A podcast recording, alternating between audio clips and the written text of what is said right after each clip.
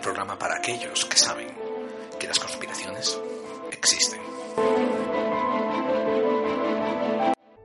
Estamos grabando este episodio a la semana siguiente de haber acabado y concluido y producido el episodio que hicimos sobre Jimmy Savile, ese pederasta y persona atribuida a un montón de otros delitos sexuales y recorrimos tanto su trayectoria de delincuencia como también hicimos un hincapié, un hincapié muy fuerte en el estado de impunidad con el que él actuó. Teniendo en cuenta que en días venideros vamos a establecer una correlación, vamos a perseguir una línea investigativa donde destapamos tanto conexiones de comportamiento pedófilo pederasta como estos comportamientos alineados mucho con figuras en el poder y con incluso organizaciones en el poder. Creí oportuno um, hacer un programa un poco referente y un poco fundacional, un poco que fueran los fundamentos, las bases de los conceptos con los que vamos a tener que lidiar en un futuro muy cercano. Así, cuando hablemos tanto de personajes como Dutror, como empecemos, cuando empecemos a repasar el caso Franklin en Estados Unidos, o cuando toquemos las claves que pueda haber por Alcácer, e incluso cosas más recientes y extrañas como una cosa a la que están llamando el caso Bar España, al menos así sabremos mm, qué terminología usar, qué lenguaje usar y sabremos a lo que referirnos a lidiar con estos individuos que pueden ser categorizados de muchas maneras, pero una cosa que creo que sí vamos a estar todos de acuerdo es que no son, no se pueden categorizarles como seres humanos, sino como lo más bajo y lo menos representativo, lo más inmundo del género humano. Bien, en el programa de hoy vamos a hablar de muchos eh, temas de adultos. Por tanto, una vez más, eh, si eres de los que suele escuchar el programa con con familia o con menores, te aconsejaría que primero eh, lo escucharas tú antes de decidir si es apto para ellos. Y mm, una cosa que no me creo que me haga falta explicar es que vamos a tratar el tema mm, con algo que yo tildo de deferencia y que otra gente diría con mucho respeto. ¿Sabes qué? Yo también voy a decir que lo voy a tratar con respeto porque mm, es un tema tan sensible, es un tema tan delicado que, que lo exige por mi parte que, lo respete. Otra cosa más que también quiero que vosotros, la audiencia, entendáis, y si no lo sabéis os lo aclaro ya desde este momento. No vamos a entrar en muchísimos pormenores, no vamos a hablar del morbo que algunos de estos temas tienen. Y dentro de la manera posible vamos a pasar de puntillas en los aspectos más desagradables, cuando estos aspectos son ya, eh, como diría yo, deducidos, inferidos, que no hace falta ser explícito con ello.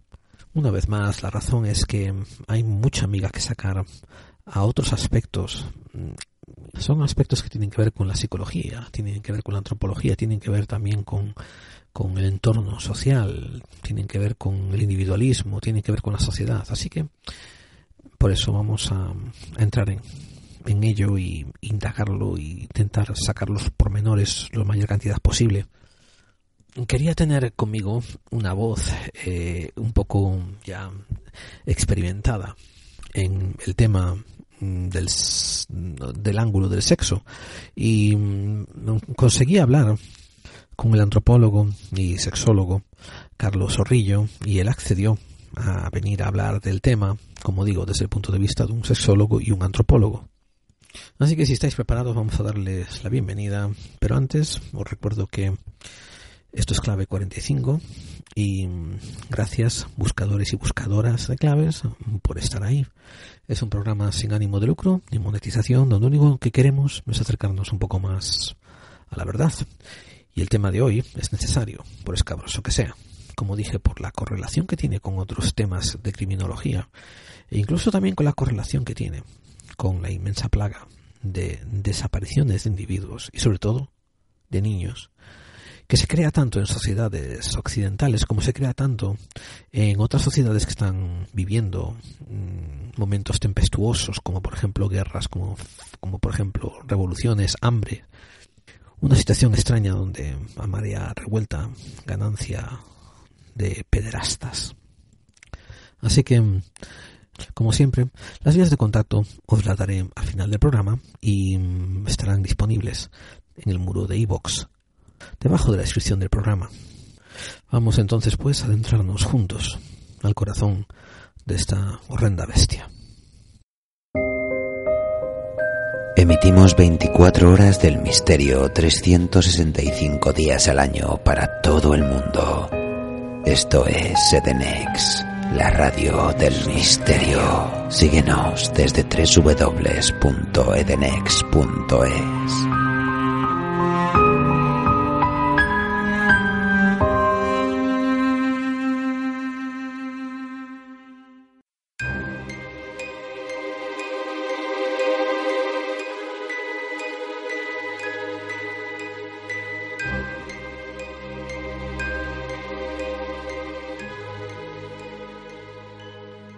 como dije, hoy contamos con el antropólogo y sexólogo Carlos Zorrillo, al cual, como muchos de vosotros sabéis, lo podéis escuchar en el programa de Carlos Dueñas, Todo nos da igual, en su sección que tiene al final del programa, donde hablan largo y tendido de los misterios del sexo.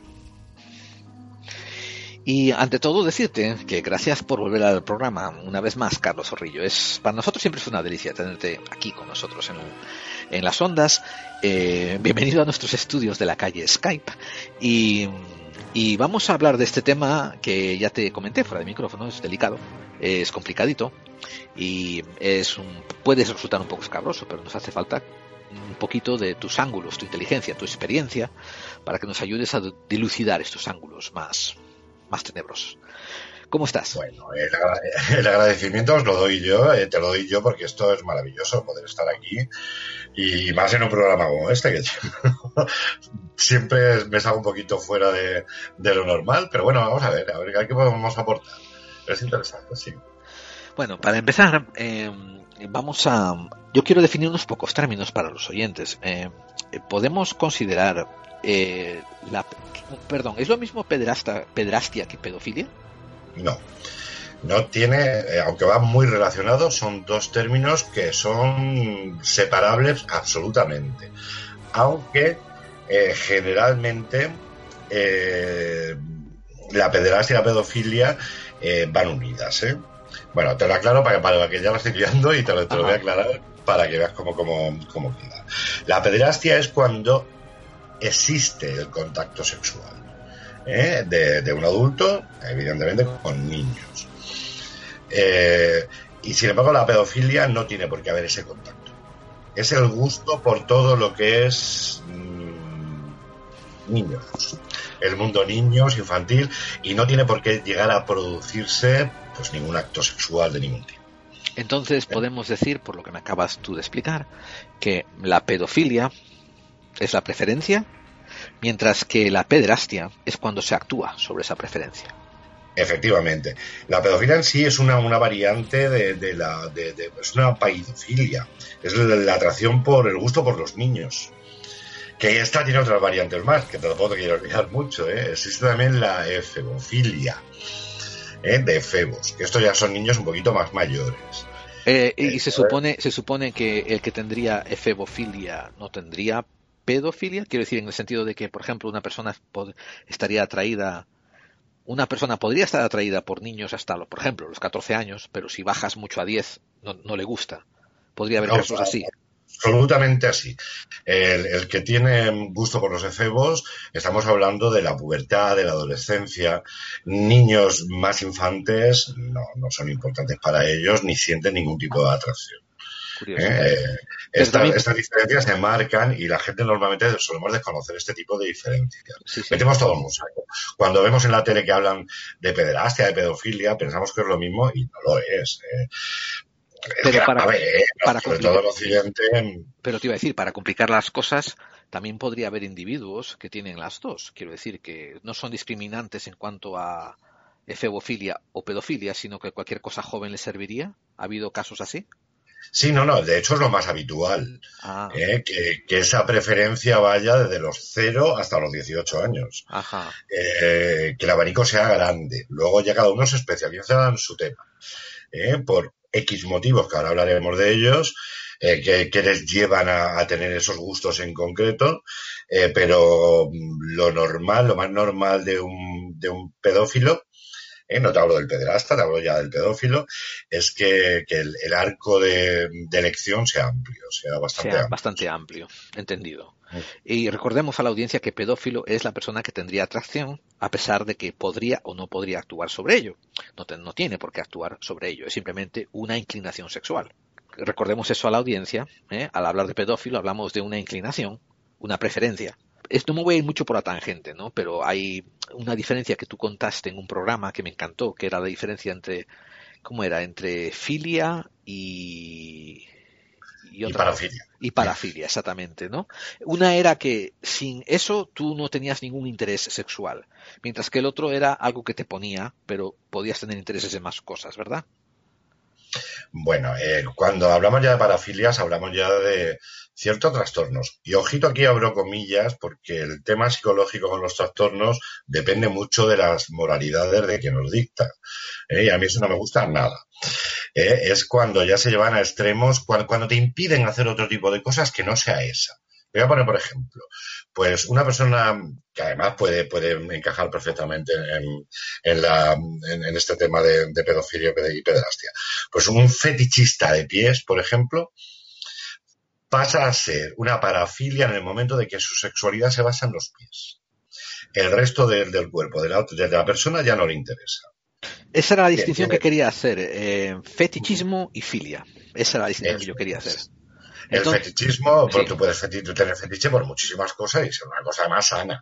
Eh, pues, pues no sé, por los, los- la gente tan con traje, por eh, los uniformes, hay, hay mil fetiches que, que incluso avivan la fantasía y la imaginación y está muy bien. A la parafilia es limitante.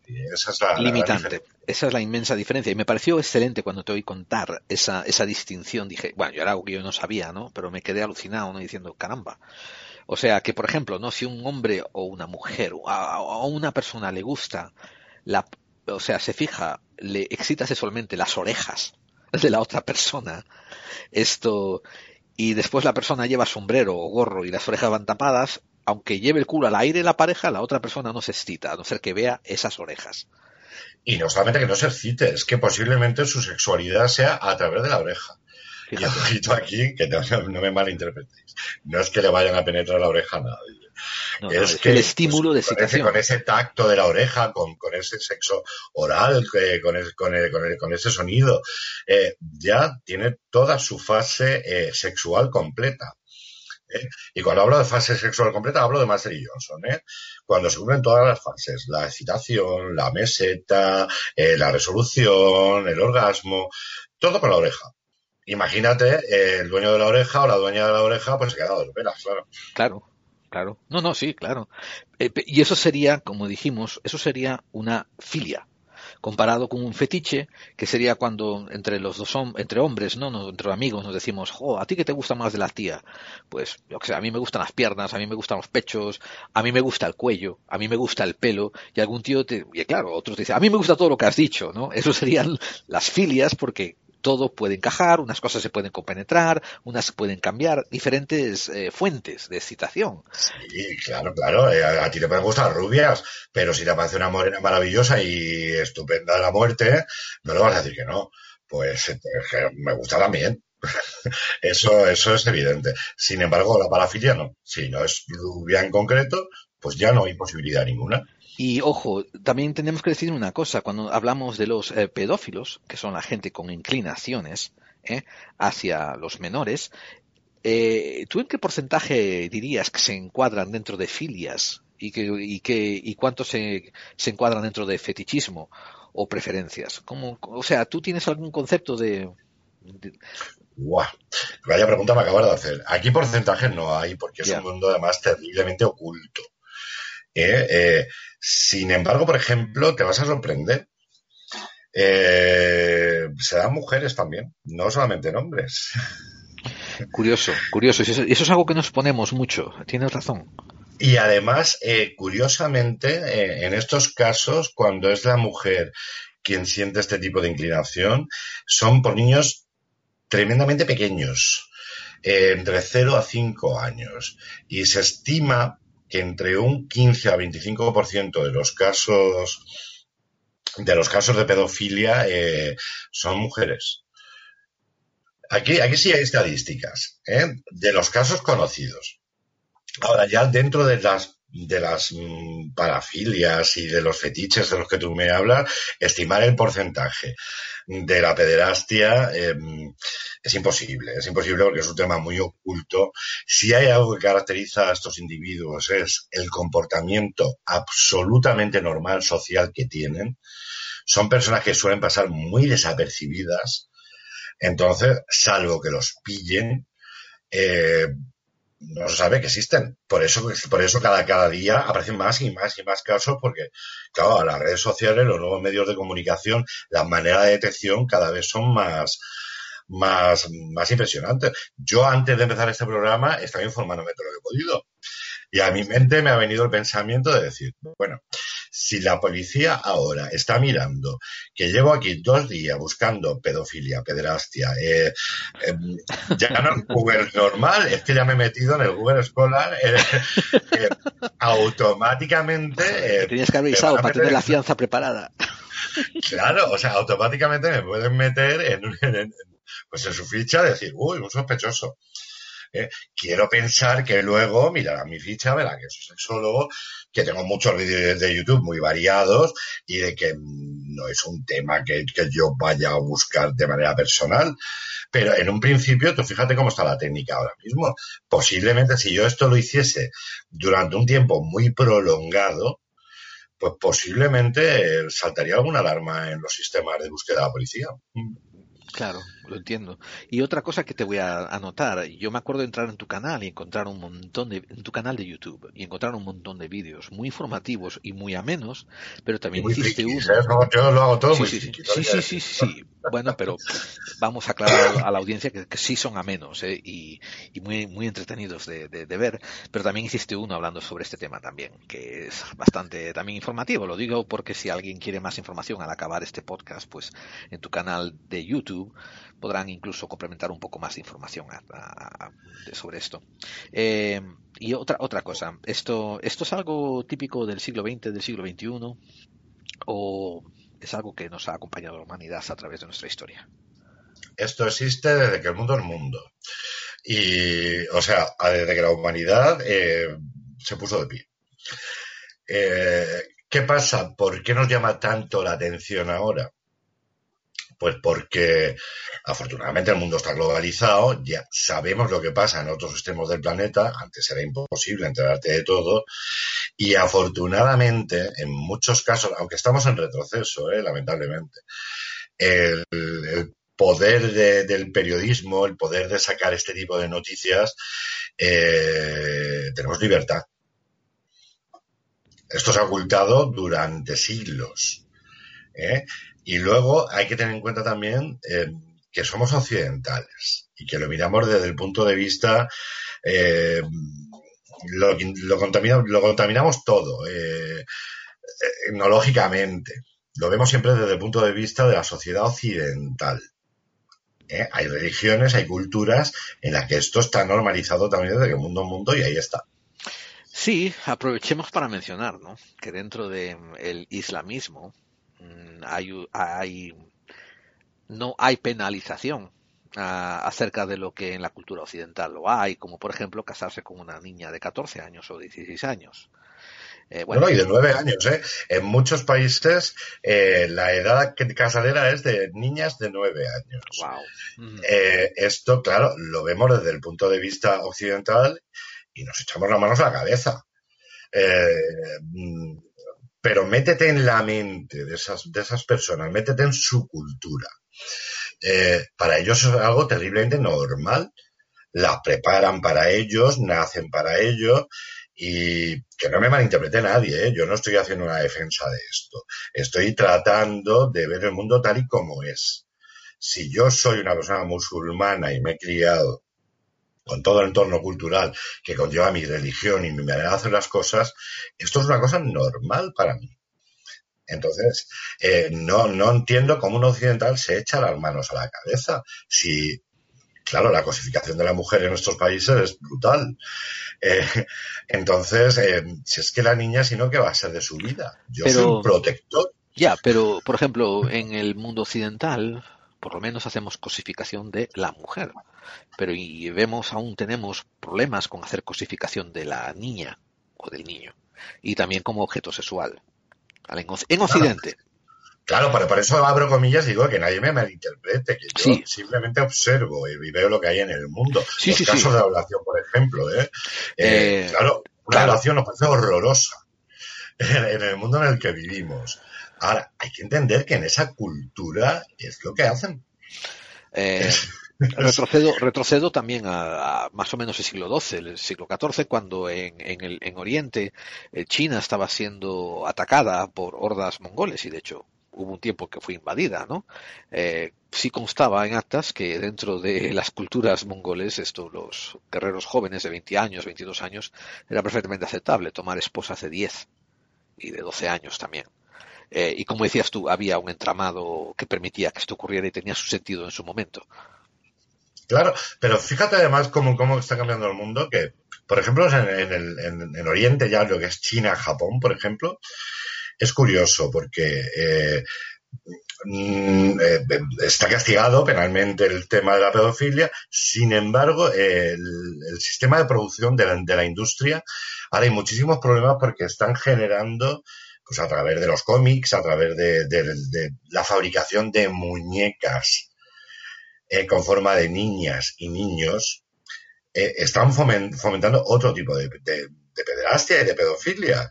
Ah, están normalizando a través de, la futuro, de lo que vamos a llamar el futuro de, la sexualidad, que posiblemente llegaremos al tema androide y al tema muñecos, cada vez lo están perfeccionando más entonces, eh, el tema manga, por ejemplo, es muy común ver este tipo de, cómics. Eh, Eso, es, muy, es, muy, buen apunte. Ese es muy buen apunte por un detalle que me tocó a mí estudiar un poco eso.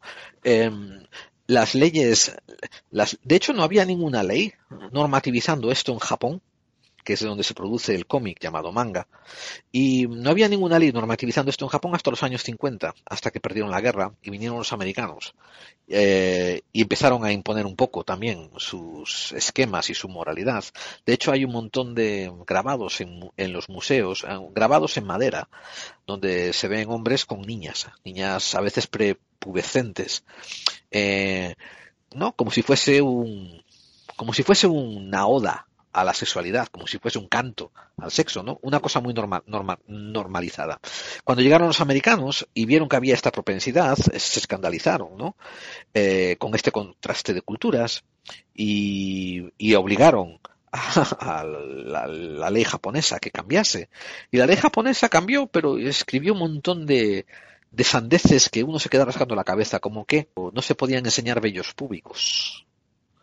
Aunque puedes enseñar un pene como una catedral. Sí, pero estas son las dobles moralidades eh, que tenemos además, sobre todo los occidentales, cuando hablamos de otras culturas, al, tratar de imponer la nuestra. Eh, tú fíjate, me estás hablando de los 50, que justamente es pues, después de la Segunda Guerra Mundial, cuando vino todo el tema de la revolución sexual, tanto en Estados Unidos como en Europa, justo antes de los 50, la sexualidad se entendía de otra manera. Lo que pasa, claro, la religión, la católica, la protestante, en, este caso, que son las, que abundan los países occidentales, eh, es lo tapo todo. Pero mm, la sexualidad entendida como la entendemos ahora, de hacer sexo libremente, eh, viene de esa época, ¿eh? viene del cambio del sistema de producción en Estados Unidos, la viene de allí. Eh, cuando ya mm, cogemos y metemos a la mujer en el mercado laboral y em, ya no necesitamos producir niños para que nos ayuden con las cosechas. ¿Eh? Entonces, a partir de ese cambio de voy a tener un niño y de hecho se reduce el número de niños porque ahora ya entre elegir pagar la lavadora o el coche o tener un niño, el coche es básico, imprescindible, el niño viene después. Claro, aquí empezamos a meter ya nuestra moralidad en otras culturas que todavía no están en eso.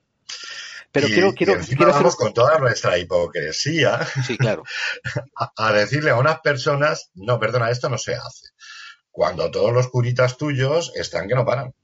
bueno, antes de meterme Es antes, terrible, ¿eh? antes de tocar ese tema, quiero acabar un detallito, ¿no? De, de lo que es el choque de culturas y cómo afectó a, a Japón, que Japón en cuestión de, de, de- de 40 años después eh, se convirtió en uno de los mayores productores de, de pornografía que puede ser considerada infantil, aunque no usan actores infantiles en los sistemas conocidos, pero lo que hacen es que agarran a actrices muy jóvenes y las ponen vestidas de colegiales, de menores, y ellas actúan el papel y eh, ese género es uno de los que más vende dentro de la cultura japonesa y no solo eso, se exporta, se exporta eh, a cantidades industriales. Eh, y, y- y- se, se creó una, una laguna legislativa dentro de Japón. Por ejemplo, en Japón tampoco está bien visto que produzcan cómics o tebeos o, o- dibujitos animados de un mayor eh, teniendo sexo con una menor. Pero lo que hacen es que permiten que la niña se vea como una niña menor, pero en el texto dicen que tiene 18 años. Cuando claro, la eh, apariencia que física- Tienen que manipular su realidad, es, Sí, sí. es lógico. Eso, pero es lo que digo de, de- de- de cómo echa la ley, echa la trampa y cómo, y cómo el choque de culturas entre la imposición de la moralidad americana y después cómo, aún así, los japoneses salieron con la suya, tenían que encontrar la manera de seguir haciendo lo que ellos querían hacer. Eh, o sea que me parece un, un estudio muy, muy interesante y fascinante ¿no? So- sobre eso que estamos hablando y que afecta a un país entero y un país que además exporta eso a- al resto del mundo. Japón es uno de los países más avanzados del mundo, pero además hay que tener en cuenta que, fíjate, aquí la efebofilia de la que hablábamos antes se da mucho. Eh, todo trata de, de hacer, eh, además, funciona tanto hombres como mujeres, de, de llevar a la persona a la pubertad. Estos movimientos que ahora no, no, no recuerdo cómo se llaman, de, vestir a personas de cómics, eh, infantilizas al individuo en ese sentido. Los, los cosplayers. Efectivamente.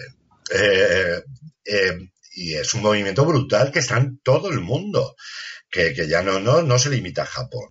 Entonces, es una manera, fíjate, muy sutil de meter esa efebofilia dentro de las sociedades occidentales y ahí están. Porque ya me he contado esto a mí la imagen, eh, que cómo son. Suelen ser personas que aunque superen los 18 años, aprendan mucho menos, con unas minifaldas terriblemente cortas, terriblemente sexys, como tal y como están los cómics. Que luego, claro, eh, pues le pones un traje marinerito y un, un pelucón azul. Pero, pero no deja de ser infantilizar absolutamente todo. Correcto. Eh, por- porque es lo que se vende. Correcto. Y para que se venda tiene que haber una demanda. Ahí estamos, ¿eh? Y estamos hablando de estos países industrializados. Y así ya nos vamos a Tailandia, Filipinas o sitios así, donde la prostitución infantil es brutal lo que mueve económicamente ese tema y la doble moral, porque claro, ¿quién es el consumidor de eso? ¿Quién es el clientelismo Claro. que se produce ahí? Es el occidental. Claro, claro. Entonces, qué bonita moral eh, propagamos eh, donde vivimos. Pero luego, qué salvajes somos cuando viajamos. Somos terribles. El ser humano es, es esta naturaleza que ya te digo. Por eso muchas veces llevarlo todo el mundo a la patología es, no sé, es jugar con la moralidad del otro.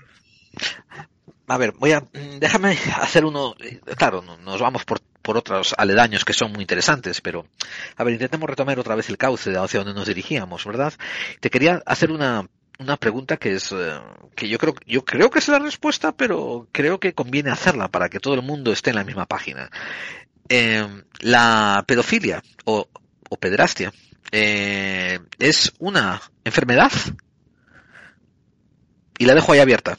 Y porque si no, si me vas a decir que no, intenta definirme qué es. Bueno, según lo que pone el DSM-5, ¿eh? el manual de la psicología occidental hoy día, sí lo es. Está catalogado como enfermedad y sí lo es. ¿eh? Ahora, y esto, el- vuelvo a abrir comillas y un comentario personal. es una manera de justificar el horror. ¿Eh? Eh, en estos casos volvemos otra vez a jugar con las moralidades. ¿eh? Yo, desde luego, no me cabe la menor duda de que lo es, pero desde el punto de vista occidental, tú piensas que... Mm, quiero puntualizar que a mí el, tema de la pedofilia y la pederastia me parece el mayor horror existente, justo con la, junto con la zoofilia. ¿Por qué? Porque no estás en igualdad de condiciones. Aquí no, no hay, no es voluntario que un niño te diga que sí. Correcto, no, y sobre todo no hay un consentimiento, eh, un consentimiento adecuado. Entonces, claro, cuando tú haces uso y abuso de una persona que no está en tus mismas condiciones, algo falla ahí y es algo mental. Ahora, esa es la solución fácil, decir, esto es una enfermedad mental y como tal, a los pedófilos, a los pederastas, los catalogamos en tal sitio, los metemos en prisión, le hacemos una castración química y solucionado. No, eso es muy fácil. ¿eh? A mí me parece que sí que lo es, es una enfermedad, pero no solamente psicológica, es una enfermedad ya social, de hábito, de, de, cómo te has criado. Es cultural, es una enfermedad cultural. Fíjate, yo más que mental la llamaría una enfermedad cultural.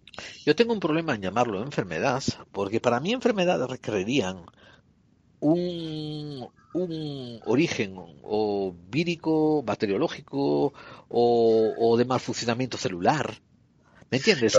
algo que podrías, eh, podrías eh, emparejar con una sintomología y algo que podrías después buscar la causa, estudiarla y erradicarla. Pero tengamos en cuenta que ese mismo manual que tú acabas de, comentarnos, el USDM se llama. DSM5, eh, no sé si yo creo que el 5 es el último. El DSM. D, de Dinamarca, S de Segovia, M de Madrid. Sí, hasta el año 1977, si no recuerdo mal, catalogaba a la homosexualidad también como una enfermedad. Claro, por eso digo que las enfermedades mentales hay que tener mucho, mucho cuidado cómo se catalogan. Y ahora se me van a echar todos los psicólogos encima y no quiero que, pase esto, porque sí existe la enfermedad mental. ¿eh? Pero hay que tener mucho cuidado porque, claro, tendemos ahora todo lo que hacemos en el mundo actual, lo vemos desde los ojos de... No utilizamos bien el espacio-tiempo. Eh, no pensamos en los contextos anteriores que había. Eh, claro, depende de la moralidad del individuo. Fíjate, en Estados Unidos el peligro que tenéis ahora con Donald Trump. Quiere volver a, hacer legal el despido por homosexualidad. es, brutal. O sea, ahora de repente te, viene un loco, que este tío sí está loco, y de repente te dice, voy a hacer legal esto. Entonces, es, brutal lo que, lo que ocurre con, las moralidades del otro. Em, horroroso. Hablamos de, los 70 con el tema de la, de la, homosexualidad, pero es que los, transexuales todavía están luchando por ello. O sea, eh, no sé cómo está en Estados Unidos, pero en España, eh, en algunas comunidades autónomas, por fin han quitado ya que una persona transexual tenga que someterse a un tratamiento psicológico obligatorio para poder hacer su transición. Ahora, ¿eh? te estoy hablando del 2018, eh, cuando ha ocurrido eso, y yo vivo además en una de las comunidades que lo han hecho. Eh, me parece horroroso que un señor psicólogo que tiene la moralidad que pueda llegar a tener, decida si tú eres apto o no eres apto eh, para, estar de acuerdo con tu, con tu sexo. A mí una cosa que me parece un poco, un poco peligrosa que están haciendo en Estados Unidos, y te respondo a tu pregunta, ¿eh?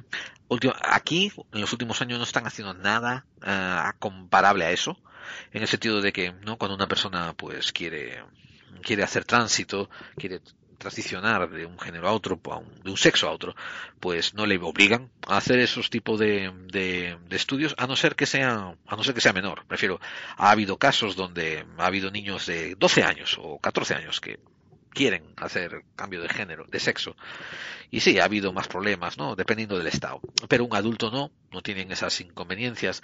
Pero te voy a decir una cosa que me sorprende en los Estados Unidos y que me mosquea, me, me sorprende malamente, me mosquea. Cuando ocurre algún incidente que involucra la ley, quiero decir, por ejemplo, un robo, un asalto, una agresión, un accidente de tráfico y está involucrado una persona transexual, ahí sí le, ahí sí muy rápidos son en exigir que se le haga una evaluación psicológica o, o que se le mande a psiquiatra inmediatamente o algo así. Son muy rápidos para hacer eso. Porque esa es la excusa fácil y es lo mismo que me preguntabas antes cuando me preguntabas si la pederastia y la pedofilia eran una enfermedad. Es que es la excusa rápida. Este señor ha abusado de X niños. Eh, lo más fácil que yo puedo decir en los medios de comunicación es un, enfermo mental. Y esa es la justificación. ¿Por qué hacemos esto? ¿Eh? Y vuelvo a repetir que yo no dudo que lo sea. ¿eh? pues porque es la aplicación más fácil a, a este sinsentido. Porque claro, es horrible cuando pasan estos casos. ¿Cómo lo justifico rápidamente? Pero claro, ¿por qué una persona es pederasta o es pedófila? No solamente es un componente psicológico, es que es un, es un componente, el origen de estas personas va mucho más allá. Y cuando, cuando escarbamos en ese más allá de esa persona, claro, le vamos a dar un sentido a lo que ha hecho y entonces parece ser que va a ser menos grave. Y a este señor hay que condenarle rápidamente porque lo pide la masa, lo pide la gente. ¿eh? Y, ojito que no se me malinterprete. No, una manera, de, una manera de calmar el clamor social. Claro, pero normalmente un pederasta lo es por algo. Eh, siempre tiene un entorno sociocultural. En, de hecho, eh, se suele dividir entre 8 o 10 rasgos que los, los identifica porque suelen cumplir casi todos el mismo protocolo y uno de ellos normal, normalmente suele ser en que en su infancia ha sufrido maltratos, ha sufrido abusos, ha sufrido violaciones. Entonces, eh, como que mm, lo son por algo, viene de algún sitio esto. O sea, que tú eres capaz de establecer que en muchos de los casos de, gente que tiene estos comportamientos, estas tendencias, hay un componente social eh, dentro de su, de su entorno cuando están creciendo que es diferente y que es abusivo y que los lleva a estos, vamos, que parece que los inclina a abrirse y despertarse a, estos, a estas temáticas. Siempre, siempre lo hay, absolutamente siempre. ¿eh?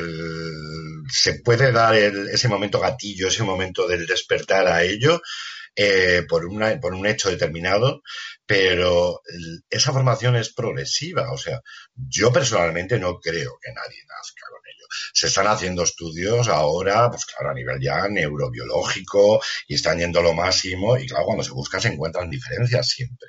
Pero el componente, el componente cultural, y cuando hablo de cultura yo siempre hablo de, de, la, de la sociedad, desde la más micro sociedad donde, donde te desenvuelves hasta las grandes sociedades, eh, tu país, tu religión, eh, si has hecho, has estado en ejército, si no has estado, eh, todo eso influye en el desarrollo de la persona.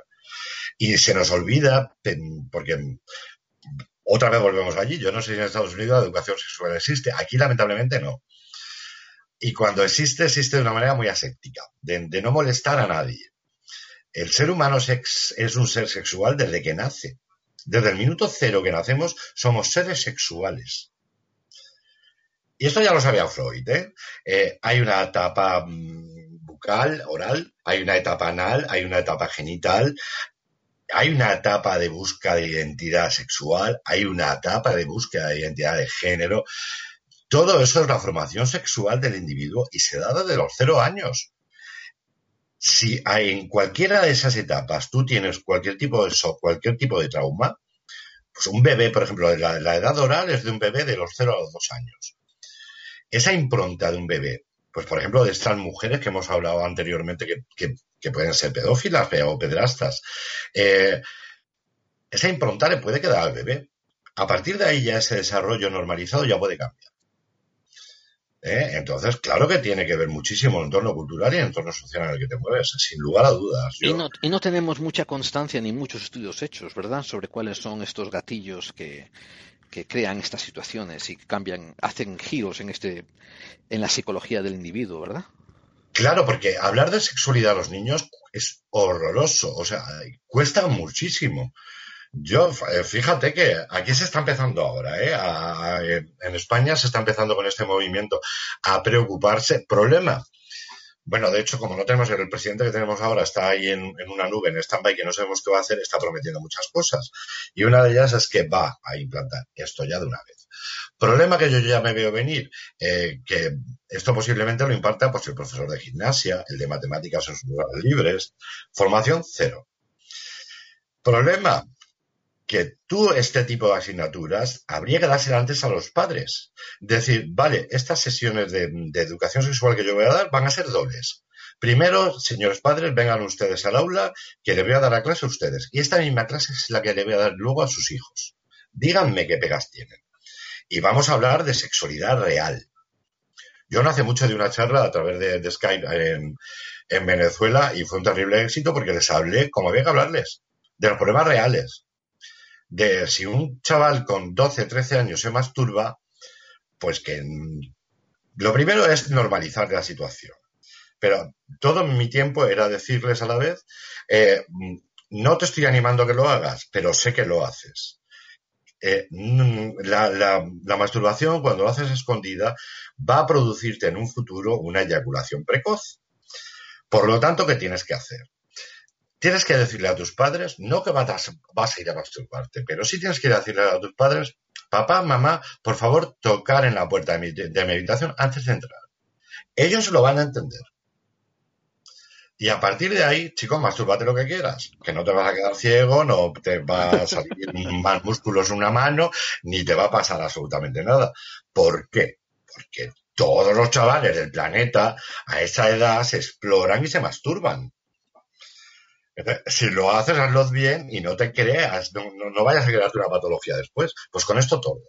Bueno, pues decir esto en un aula hoy por hoy en directo es como, como un pecado capital es, horroroso. Tú fíjate en Estados Unidos. es un pecado capital, pero por parte de, los padres, ¿verdad? Que se te revelan, digo. Y de muchos colegios la religión se mete muchísimo. Rápidamente vienen los curitas de turno a decir, no, no, no, no, no, no. Bueno, ellos imparten clases de educación sexual. Ya me contarás tú a mí, los curas, que para pedófilos y pederastas son una terrible mina. Estamos hablando de los curas, esos mismos que tienen tantos casos pendientes por pedofilia. Pues estos dan clases de educación sexual ellos te dicen cómo hacerlo. Ahora, se supone que ellos son castos y célibes. Bueno, también son, los, mismos que te casan. el, mundo va terrible.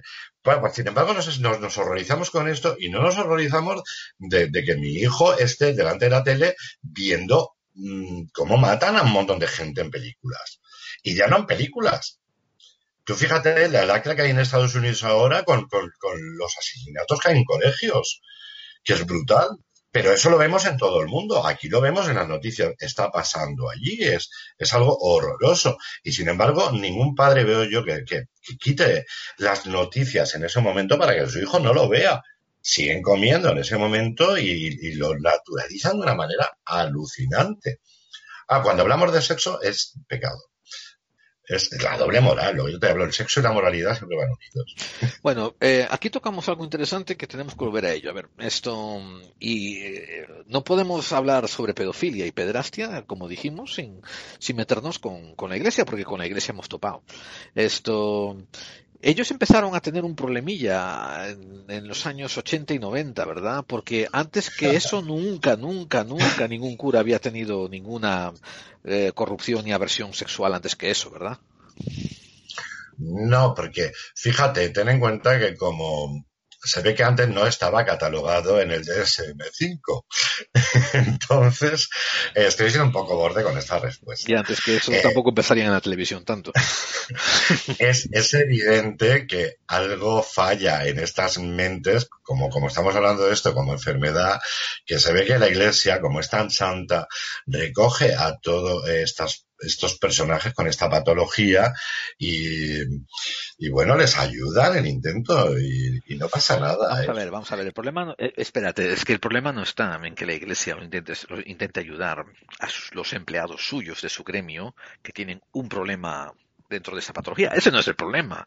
El problema está en que los ayudan a evitar la persecución fiscal y jurídica por parte de las fuerzas del orden. Y muchas veces incluso los hacen cambiar de país con la intención de que prescriban delitos para que no acaben en la cárcel o no acaben dentro de, como digo, dentro de, fichas, fichados. Ese es el problema. Ahora, la iglesia está de puta madre. Tú fíjate al final, la impronta de la iglesia lo que queda es, hay muchos casos de pederastia y de pedofilia en la iglesia. Y solamente hablamos de la, del abuso, ¿no? Del uso y del abuso del menor. Y no nos damos cuenta que va mucho más allá. Esto es una red milenaria, ¿eh? desde que existe la iglesia, al menos la católica, que no solamente es que usen y abusen a los niños para este fin, es que es una manera de adoctrinar a esos niños. Es una manera de controlar, de controlar al populacho. Si yo te someto, porque además normalmente, al contrario de lo que se piensa, fíjate, los, los pederastas no suelen usar la violencia. Eh, sino todo lo contrario. ¿eh? Tenemos una imagen de, claro, de la impronta televisiva. De los pederastas, psicópatas, asesinos, que eso es otra cosa. Eh, pero los, los, los, pedófilos comunes no suelen ser violentos, sino todo lo contrario, son muy conciliadores. Pues son como los curas. Mira, tú me vas a comer el pene porque esto lo manda Dios, porque esto es bueno, porque esto lo manda y en este momento tú estás adoctrinando a alguien en, en una sumisión. Yo, yo veo casos, ahora estoy siguiendo una serie de, de, televisión muy buena que tenéis ahí en Estados Unidos, es el Min Hunter, que es maravilloso además que habla sobre ello. Yo también me estoy poniendo al día con esa serie, está buenísima. Pues es muy buena y además está tocando mucho el tema, este tema en concreto, porque es terrible el adoctrinamiento, cómo se hace de esa manera tan natural, pero luego incluso como las madres y los padres de las víctimas lo justifican to todo con Dios. Es que, claro, como está en la iglesia, bueno, yo claro. te voy a perdonar, porque Dios es imposible si esto lo ha querido Dios. Pero vamos a ver, ¿cómo va a querer Dios que te folles a su niño? Eh, me, me, mira, Carlos, Carlos, pues, esto quiero avisarle a la audiencia de que voy a preparar un programa hablando de, el, este es el titular, ¿eh? la iglesia y el sexo la Iglesia Católica y el sexo. Así que creo que ya he encontrado un colaborador que va a poder aportar un montón de datos y un montón de, apuntes ¿no? a este tema. Te emplazo para ello, Carlos. A mí me van a excomulgar. Yo, además en mi vídeo este que te fue colgado en YouTube dije burradas semejantes como que el primer sitio chiringuito gay, bar gay, que la gente piensa que es el, el, el Cruising del Paso o el, el Stonewall de Nueva York. No, no, no, el Vaticano es sin duda el, el, el, el, tinglao gay más importante del mundo y la gente no se da cuenta. Además que van travestidos. O sea, tú fíjate la Guardia Suiza. Si es que son drags. Eso es verdad, oye. me, me, encanta meter el sentido del humor en este, en este tema asunto, porque tienen tela, ¿eh? Y el asunto de las sotanas, que son trajes de largo, oye. Es que esto de que te dé el aire, además fíjate si son inteligentes cuando adoctrinan. Eh, sabes, y ya de paso que estamos hablando de esto, viene muy bien para la sexualidad. Eh, no hay que usar ropa interior ajustada ni, pantalones de estos modernos que se llevan ahora, porque oprimir el, sobre todo en los hombres, ¿eh? Los testículos y el pene hace da muchos problemas de, de disfunción eréctil, de el tema del semen, se produce muy mal el esperma, hay mucha infertilidad por este tema. Pues fíjate los curas que listos son. Ellos lo desarrollaban bien, lo llevaban, lo tenían bien sanito. Ha sido una, una cosa sí, tremenda con ellos. Todo al aire debajo de la saya, sí señor. Eh, bueno, retomemos, volvamos a nuestro cauce. Entonces, te, te digo, te, te, emplazo, te emplazo para este programa y ya, y, y, que conste, que consten actas y nos ha oído la audiencia de que habrá uno muy pronto y vamos a hablar largo y tendido sobre la historia de, de la iglesia y el Yo sexo. Encantado, encantado por supuesto estar con vosotros y bueno, que no se me moleste nadie de, de las personas católicas. Así que, eh, si hay algo yo respeto en el mundo son las creencias de las personas. Eh, cuando digo este tipo de burradas que digo en este sentido, es cuando ese tipo de creencias se utilizan para abusar de personas. Eso no lo voy a tolerar nunca. Ahora, por supuesto que sí, ser creyente, creer lo que queráis cada uno, y a mí eso me parece genial, me parece muy respetable la el inmensa, tipo de religión que sea, ¿eh? sin claro, duda la, la, inmensa mayoría de los católicos practicantes son gente excelente y gente con una moral alta y gente que intenta vivir siguiendo los ejemplos de, de, de Jesús. Ahora, esto, el hecho de que te pertenezcan a un club donde algunos de los directivos pues están medios chotos y están medios cascaos, eso pues nos conviene a todos que eso salga al aire para crear un, un ambiente más sano. Así que yo también me comparto contigo tu idea de que sí, hay que, o sea, las, las creencias se respetan y lo que estamos juzgando son los actos malos hechos por ciertos individuos. Eh, sí, sí, no, estaré contigo desde luego y encantado. A ver si me exorcizáis, porque vamos, me voy a poner como la niña Bien, entonces, retomando a esto, voy a, voy a, voy a compartir una anécdota mm, que yo viví, que, que la gente, para que la gente tenga conciencia de lo complicado que es este tema. Esto, a finales de los años 80, esto, yo estaba ayudando a, a un abogado, estaba trabajando como asistente de un abogado, que le salió un tema complicado. Resulta que hay un, hay un tipo de ley que se llama pro bono, que quiere decir que ayudas a, a los clientes sin cobrarles. Eh, y eh, este abogado mío, además de que tenía unos clientes en la cárcel en plan mafiosos que, que tenían un montón de dinero, le salió un cliente pro bono que tenía que él quería ayudar. El caso era que a este hombre lo estaban acusando de haber molestado sexualmente a un niño de seis años. Y el hombre, esto había, el hombre estaba haciendo el caso, estaba exponiendo el caso de que él no lo había hecho, de que él sí era un pedófilo, no un pederasta, era un pedófilo que sí tenía tendencias, que sí tenía inclinaciones, que sí las admitía y que desde que era adulto, cuando yo lo conocí, cuando fui a asistir a este caso, este hombre tenía 35 años, pero que es él desde los 18 años eh, ha estado en terapia, tratamiento y en tratamiento psicológico para reprimir y no actuar sobre estos impulsos que él sentía. Por un lado, este hombre sentía su sexualidad que solamente se activaba con niños varones de menos de 12 años. Pero él sabía que eso estaba mal. Y él no quería jamás, decía, esto es lo que decía, él no quería jamás hacer daño a nadie, ni hacer daño a ninguna familia. Su bagaje era que él había crecido en una familia de tres otros hermanos, él era el cuarto, y era una familia adorable, judía, muy bien llevada. Él no recuerda haber sufrido ningún trauma sexual. Él no recuerda que ni, ninguno de los rabinos lo abusara, ni que nadie le hubiera metido mano, ni que nadie se hubiera pasado con él. Él recuerda literalmente esto, tener seis años, ir a la escuela y gustarle las niñas, los niños de su misma edad. Y después recordaba tener 12 años y 14 años, pero seguir gustándole los niños de aquel grado, del primer grado o del parvulario los niños chiquitos, los niños de 5 y 6 años. Y después él creció y nunca se le fue esa fijación. Y, pero él dice que nunca quiso actuar con ello. Y de hecho, habló con el abogado con el que estaba trabajando yo para llegar a un acuerdo con el juez donde él se prestaba a un experimento que estaba llevando el Estado de Nueva York en aquellos momentos, que era lo equivalente a una castración química, pero una castración química psicológica. Básicamente estaban experimentando con unas pastillas que tenían un alto contenido de bromuro, que supuestamente esto reducían los impulsos sexuales de, la gente. Y ahí fue cuando dejé el caso, me refiero, fui a hacer otras cosas, a otro trabajo y dejé el rollo, pero me confronté, me enfrenté cara a cara con una persona que era consciente de lo que le estaba pasando, no quería ser, no quería ser antisociable, no quería acceder a dar rienda a sus impulsos y convertirse en un criminal. Y sobre todo también una cosa que a mí me, me impactó era que él se daba cuenta que ninguno de estos niños podría consentir de una manera racional a tener un encuentro sexual con él y que por tanto no quería lastimar a nadie.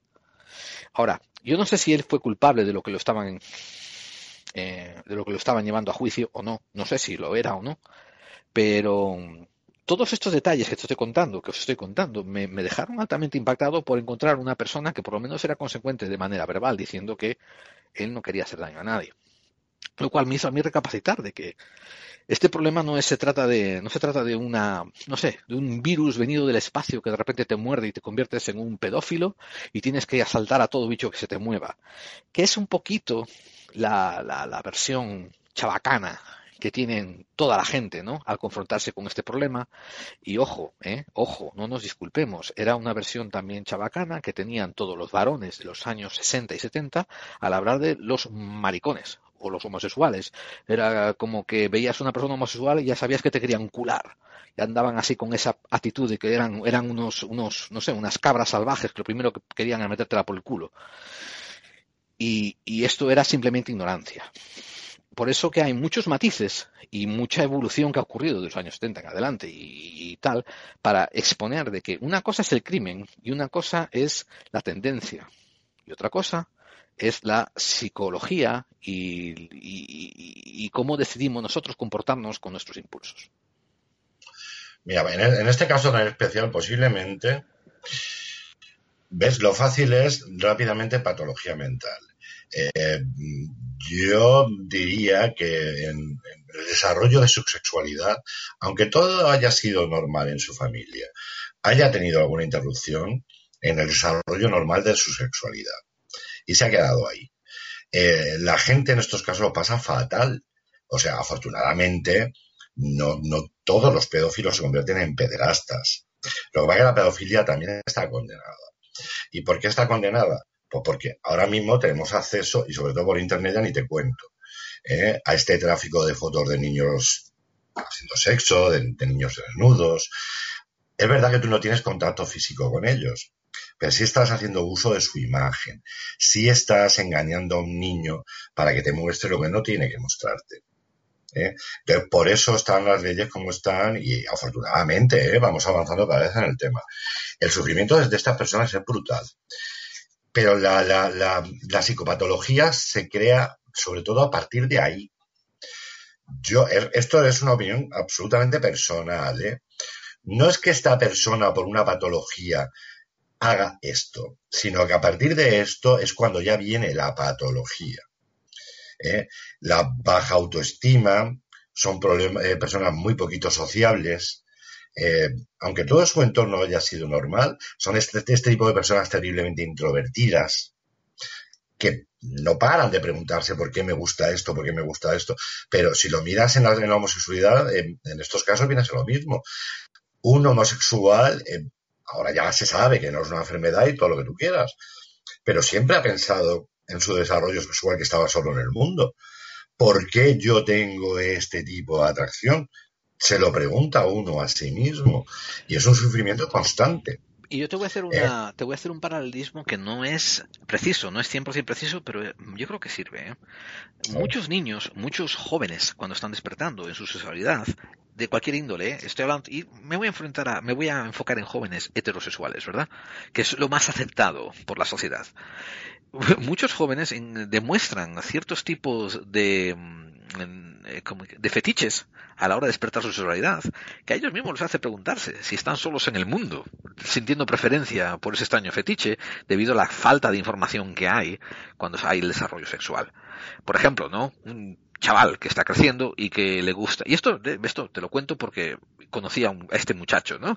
que cuando estaba fantaseando y masturbándose, le gustaban lo, las mujeres, ¿no? De piel blanquita, la, piel pálida, pero le gustaba fantasear sobre pezones negros como el carbón. y, y claro, y él me, y, este tío, después lo conozco de adulto, me decía que joder, se pasó años preguntándose si era un bicho raro, si tenía una patología por tener esta fantasía, que no era capaz de encontrar nadie con la que ser afín a ella, ¿no?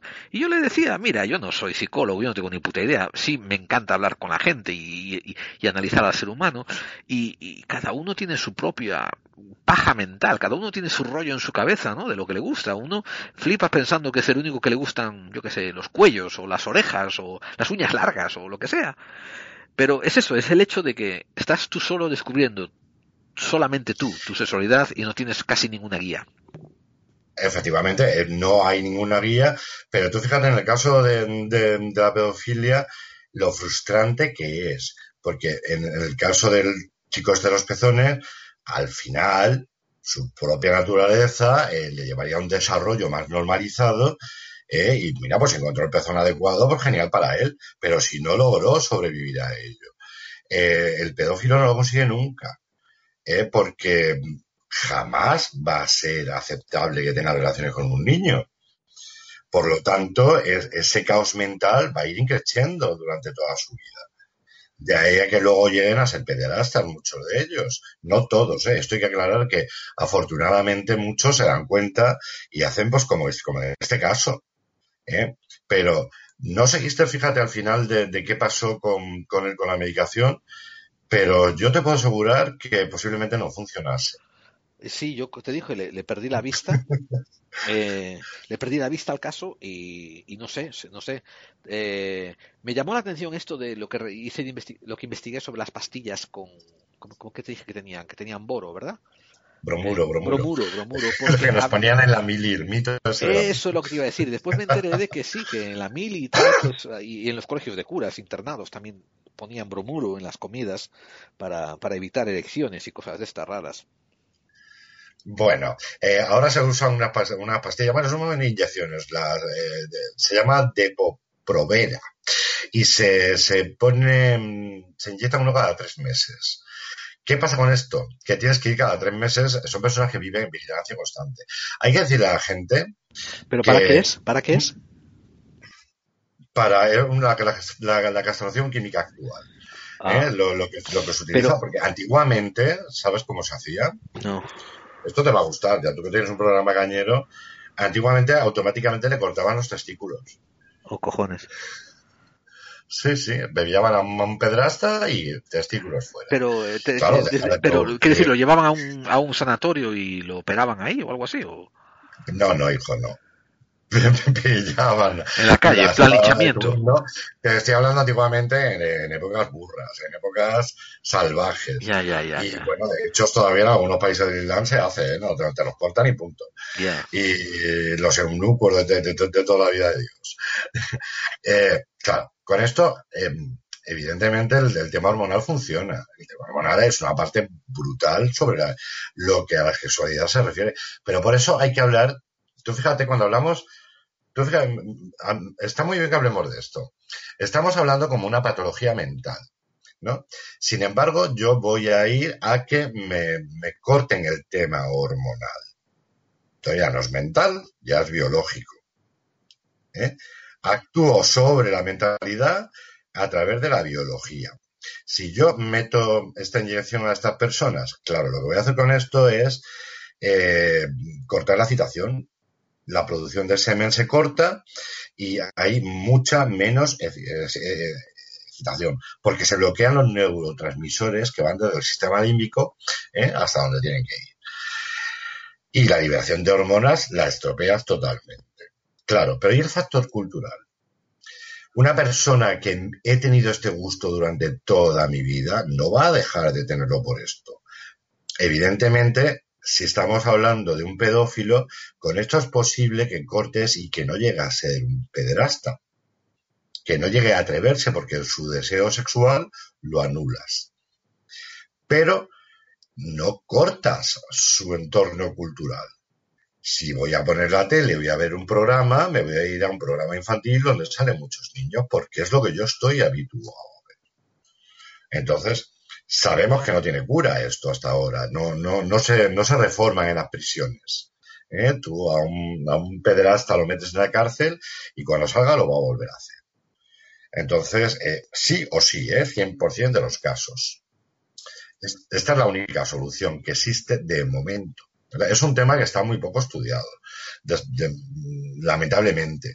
Pero sí decir que no basta con eso, que la castración química funciona de aquella manera hay que seguir educando a la gente. Hay que detectar cuando en el desarrollo del niño algo falla, algo se interrumpe, hay que saber detectarlo. Pues en este caso de, tu amigo, que a los seis años ya le gustaba a la gente de seis años, vale, bien. no era amigo, no era amigo, era un cliente, no era amigo, era un cliente de mi abogado. Ah, bueno, bien, perdón. muy bien la corrección. Eh, Vale, bien, es justo cuando comienza la fase genital de los niños. Es cuando, cuando en los colegios ¿eh? Eh, ya hemos pasado la fase oral, hemos pasado la fase anal.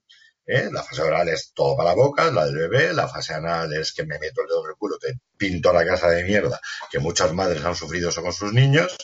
Y luego ya la fase genital. Esa fase en la que, en la que comparamos sexos, en la que nos miramos, eh, porque tú tienes chochete, yo tengo pene y, y funcionamos de esa manera. Eh, pues posiblemente si le ocurrió en esa fase, eh, algo ahí habría que, que fallaría en él.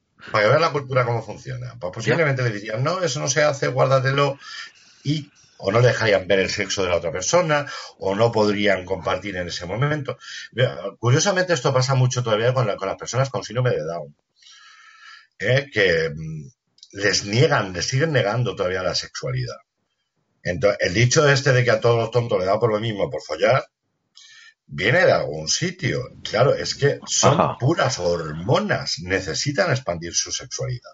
Si tú cortas a, las personas con síndrome de Down su sexualidad, les estás cortando una parte de su desarrollo.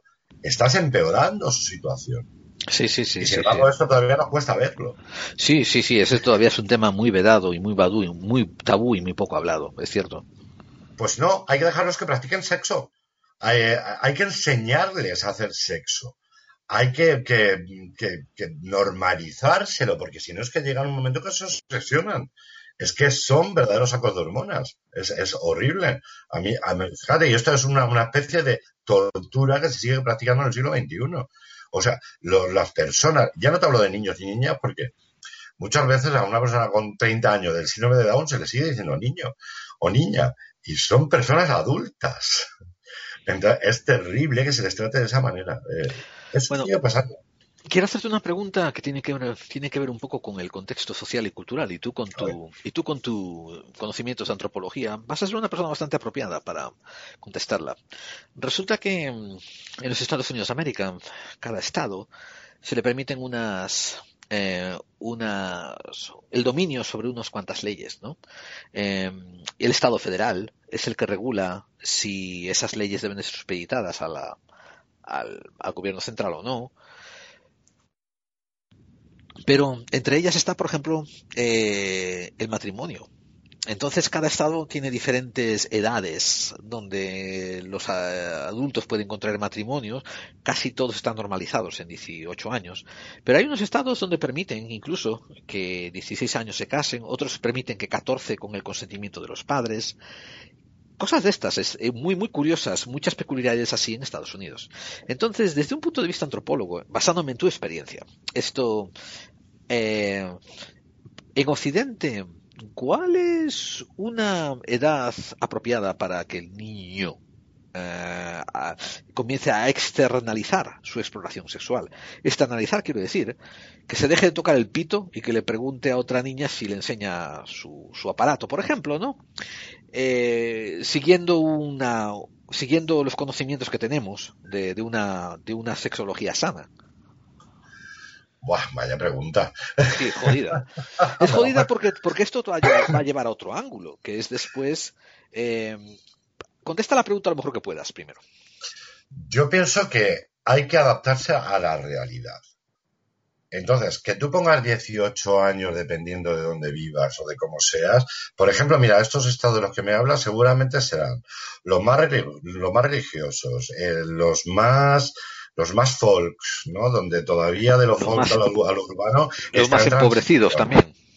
Generalmente, claro, los más pobres. Eh, ¿Por qué? porque es donde más se limita la sexualidad. Es donde todavía se siguen haciendo este tema de yo controlo tu sexualidad, por lo tanto, como la vas a hacer, te caso antes. y así lo legalizo y, me cubro de mi moral. Yo entiendo que la sexualidad, desde pues, pues desde, que, desde que el niño empieza a tener curiosidad, habría que normalizarla. Otra cosa es que tú le facilites el tema. Exactamente. Porque, claro, Eso era lo que el problema de la sexualidad con los niños y con los niños y con los jóvenes sobre todo es que el sexo está muy bien, pero el sexo conlleva otras cosas. Claro.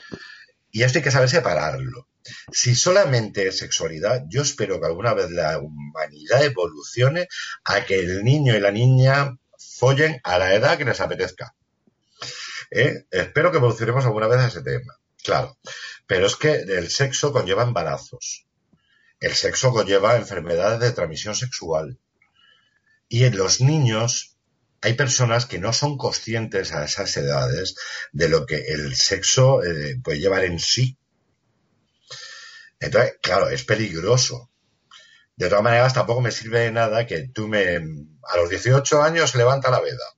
Entonces resulta que tú no te puedes morir de una enfermedad de transmisión sexual hasta los 18 años, pero a los 18 años ya te puedes morir libremente. Exactamente. Eh, o sea, estamos, en, estamos en edad de piedra en cuanto a la educación sexual eh, desde, desde la infancia hasta la adultez. Quiero decir, eh, esa metodología, la falta de procesos, la falta de información, estamos, nos pone en edad de piedra casi, eh, en plan trogloditas, a, la hora de, poder guiar el, crecimiento sexual, ¿verdad?, de los jóvenes y los niños. Bueno, tendríamos que mirar algunas sociedades no humanas, y yo como buen antropólogo que soy, no puedo dejar de mencionar a los bonobos. Es, sabes que, que bueno, que es el primate más parecido al ser humano, pero que tienen una construcción social centrada en la sexualidad. Es maravillosa. Eh, al contrario que los chimpancés, que por ejemplo son terriblemente violentos, son caníbales, eh, matan por matar. Los bonobos follan por follar. Suelen resolver los conflictos follando. Sí. hay una pelea por un plátano, no te preocupes. Vamos a echar un polvo y el plátano lo dividimos son terriblemente hábiles usando el sexo para, para solucionar los conflictos. Y desde que nacen. Entonces, es curioso que mm, tan evolucionados que estamos el ser humano, deberíamos incluso mirar a, otras especies cómo lo hacen, porque les funciona, ¿eh? O sea, eh, la sociedad de los bonobos resuelven todos, la mayoría, la mayor parte de sus conflictos a través del sexo. Es curiosísimo. Por lo tanto, tu pregunta, hombre, yo dejaría que los niños desarrollaran el sexo a partir de cuando lo hacen realmente, porque lo legal son los 18 años normalmente en la mayoría de los países, pero la realidad es que pregunta a cualquiera de tu alrededor. ¿Cuándo has empezado a tener sexo? A los 12, a los 13, a los 14, a los 15. Claro. Pues si lo tienes, por lo menos hazlo bien. Pero yo añadiría, yo añadiría un, un caveat, añadiría un, un, matiz, ¿no? Que es una cosa que he discutido con mucha gente en entornos legales, que sería, que sería el 5 arriba, 5 abajo, la ley del 5 arriba, 5 abajo.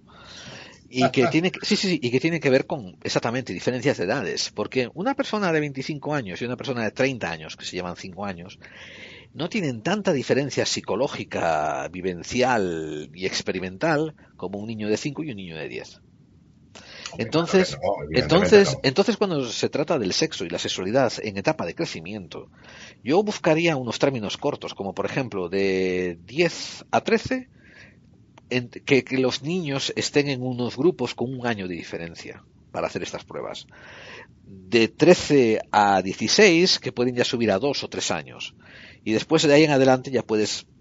Yo no sé la fórmula exacta, pero lo que necesito intentar evitar es que haya una persona en otra etapa de control, como un joven de 20 años, que se meta con un niño de 12 a manipularlo sexualmente. Eso es lo que quiero, eso es lo que yo quiero llegar, ¿no? Dentro de este concepto que tú me dices de experiencias que los niños tienen que tener. Claro, pero por cuando hablamos, lo que yo te he dicho hace un momento, es que cuando hablamos de sexualidad en estas edades, sobre todo hay que tener en cuenta las repercusiones que tiene la práctica de, estas, de esta sexualidad. Completamente, claro. ¿eh? Esas enfermedades, esos embarazos no deseados. Pero aquí, por ejemplo, también habría mucha diferencia entre hombres y mujeres. Eh, no madura igual una mujer que un hombre. Y aquí las hormonas tienen mucho que decir. Eh, una mujer, en el momento que tiene su primera menstruación, es que evoluciona mentalmente a la par. Otra cosa es la permisividad social que hay ahora. Bueno, si es que lo de ahora es un retroceso brutal, ¿no? Porque a, los niños, por ejemplo, ahora mismo no le estamos enseñando a gestionar la frustración. Un niño del siglo XXI tiene todo, absolutamente todo. Un padre calla a su niño pasándole el móvil. Eh, la educación sexual que tiene un niño de 8 o 9 años es pornografía que obtiene a través de un teléfono móvil o de una tablet. Y bueno, no es en Estados Unidos, aquí ahora están muy de moda las manadas. no se habla de otra cosa que las manadas, que son grupos de violadores que violan a chicas. Esto acaba de empezar, señores. Si tú pones, desde, que tienes 8 o 9 años, estás viendo películas pornos donde una señora está haciendo sexo con cinco tipos que eyaculan sobre ella, que ella pide más y más y que todo esto es fabuloso, tu mente va a hacer que eso se normalice y sobre todo que para conseguirlo tienes que ir en grupo a hacerlo. Entonces, esta chica va a decir que no, pero ah, está mintiendo. Ella dice que sí, dice que no porque se hace interesante, pero lo que quiere es que no la fallemos. Esto es brutal. Yo no sé si está pasando allí. Me imagino que sí, que esto es un fenómeno mundial y que no solamente está pasando en España. Yo a esto, yo a esto lo, pongo en la, columna de cosas que ocurren pero no se comentan. Me refiero, seguro que en España esto ya estaba ocurriendo antes y ahora ha empezado a pasar a los medios, ¿no? Sí, sí. En España, un caso muy famoso que ha habido es, es una cosa que se habla muchísimo. Pero parece que es un invento de ahora. Es que esto va a ir a más y no nos damos cuenta que todo va a través de la educación sexual.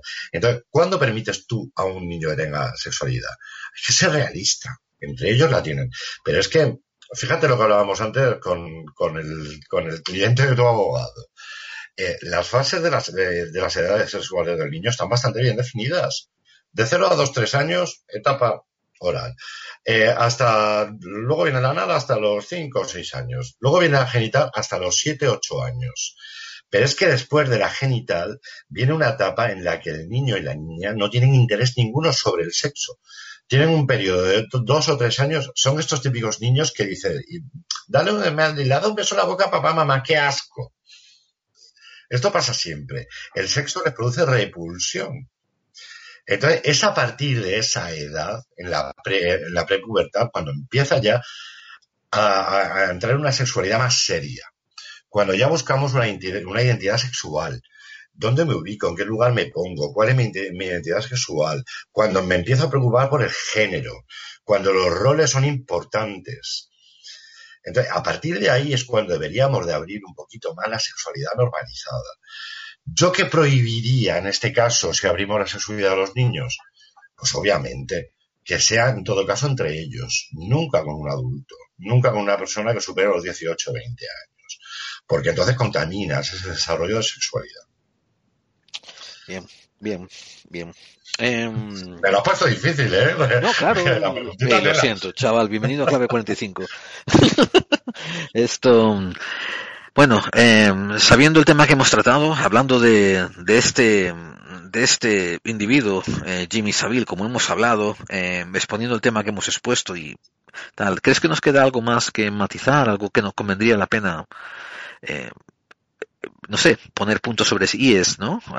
antes de cerrar este segmento.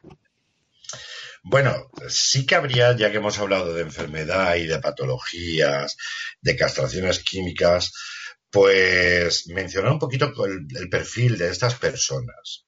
¿eh? Que rápidamente el hecho de, convertirlo en patología la gente de pie, los que vemos, los que encendemos la tele y vemos estas noticias, nos echamos la mano a la cabeza porque puede ser nuestro vecino de enfrente y no saberlo. Entonces decir que, no falla en la persona, no falla nada la persona que no lo detecta. Es bastante imposible detectar a estas personas. Afortunadamente no podemos meter a nuestros hijos en, en, tarros de cristal y protegerlos de estas personas porque es imposible. ¿Eh? Porque curiosamente, además, fíjate, ya que hablaremos un día sobre curas, estas personas suelen buscar, eh, se vinculan mucho al, mundo del menor, sobre todo el pedófilo, más, que, más que el pederasta. Eh, se suele meter en mundos de, la educación, se vinculan muchísimo al mundo de la educación, a, ahora que están en la actualidad, ¿dónde buscan socializar mucho con estos niños? Pues a través de los videojuegos, el tema Internet. O sea, sí vigilar a vuestros hijos qué hacen en Internet. Primero por el porno y luego, si veis que vuestro niño está jugando a un juego online, no penséis que es un juego como si estuviese con la PlayStation.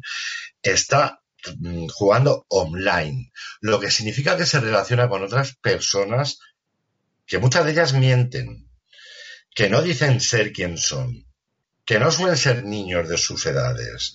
Entonces, vigilar estos temas porque normalmente se suele meter por esos mundos. Claro. Entonces, eh, cuidado con esto. Pero enfatizo de que tú dijiste que era muy difícil establecer un tipo de perfil que sirva como, no sabes, un signo de alerta. Son personas eh, muy introvertidas, eh, carentes de personalidad propia, eh, no tienen comportamientos extraños normalmente, tienen una baja autoestima, son personas con complejos de inferioridad, mucha dificultad en relacionarse con, sus similares, no con los niños, por ejemplo. Entonces, generalmente la, la, pedofilia suele darse en entornos de conocidos, ¿eh? salvo ya los, los pederastas psicópatas que ya buscan un concreto determinado de víctima para hacer algo en concreto, que aquí hay ya mucha parafilia metida por medio. lo que es la pedofilia, generalmente suelen ocurrir en entornos cercanos, propios familiares, eh, propios vecinos, amigos, personal laboral, eh, se suele dar mucho en esos entornos son personas con una falta de empatía brutal. Cuando ya llegan al acto, no empatizan con la víctima, no, no, se dan cuenta de ese sufrimiento. Eh, suelen haber tenido eh, experiencias traumáticas eh, anteriores. Han sido maltratados, han sido abusados, aunque siempre hay excepciones, como el caso que hemos contado, que puede venirle por pues, una interrupción en su desarrollo sexual normal, incluso habiendo tenido entornos maravillosos y, buenos, sí ocurre, ¿eh? pero bueno, son casos bastante, bastante escasos, pero sobre todo se justifican, se justifican siempre, minimizan mucho lo que hacen, no dan importancia. ¿eh? Eh, desafortunadamente casos como el de este cliente de tu abogado son pocos. Normalmente ellos oh, piensan que no es importante lo que hacen. Completamente. Eh, este caso fue una excepción y, de hecho, aclaro que eso fue la razón por la que el abogado lo tomó. Sí, sí, no, no, no, no, suelen ser tan, tan conscientes porque ellos minimizan, de decir. Eh, Pero tú ahora estás mezclando un poco. La penetración es brutal. Si de hecho en la sexualidad normalizada y vuelvo a hablar entre comillas porque a mí la palabra normal no me gusta nada, la sexualidad normal, heterosexual, entre un hombre y una mujer, no se entiende sin penetración. O sea, estamos todavía en esas. Imagínate cuando ya hay diferencias en esa sexualidad normalizada. Entonces, pues cuando se trata de un, pedófilo, eh, muchos piensan que si no hay penetración no he hecho nada. Porque como no he invadido a la otra persona, pues me queda claro. Fíjate, eh, y ojito que aquí vuelvo a ver comillas porque es un tema y lo pienso de esta manera. El caso de, Michael Jackson, por ejemplo, que no nos atrevemos las personas a hablar de ello.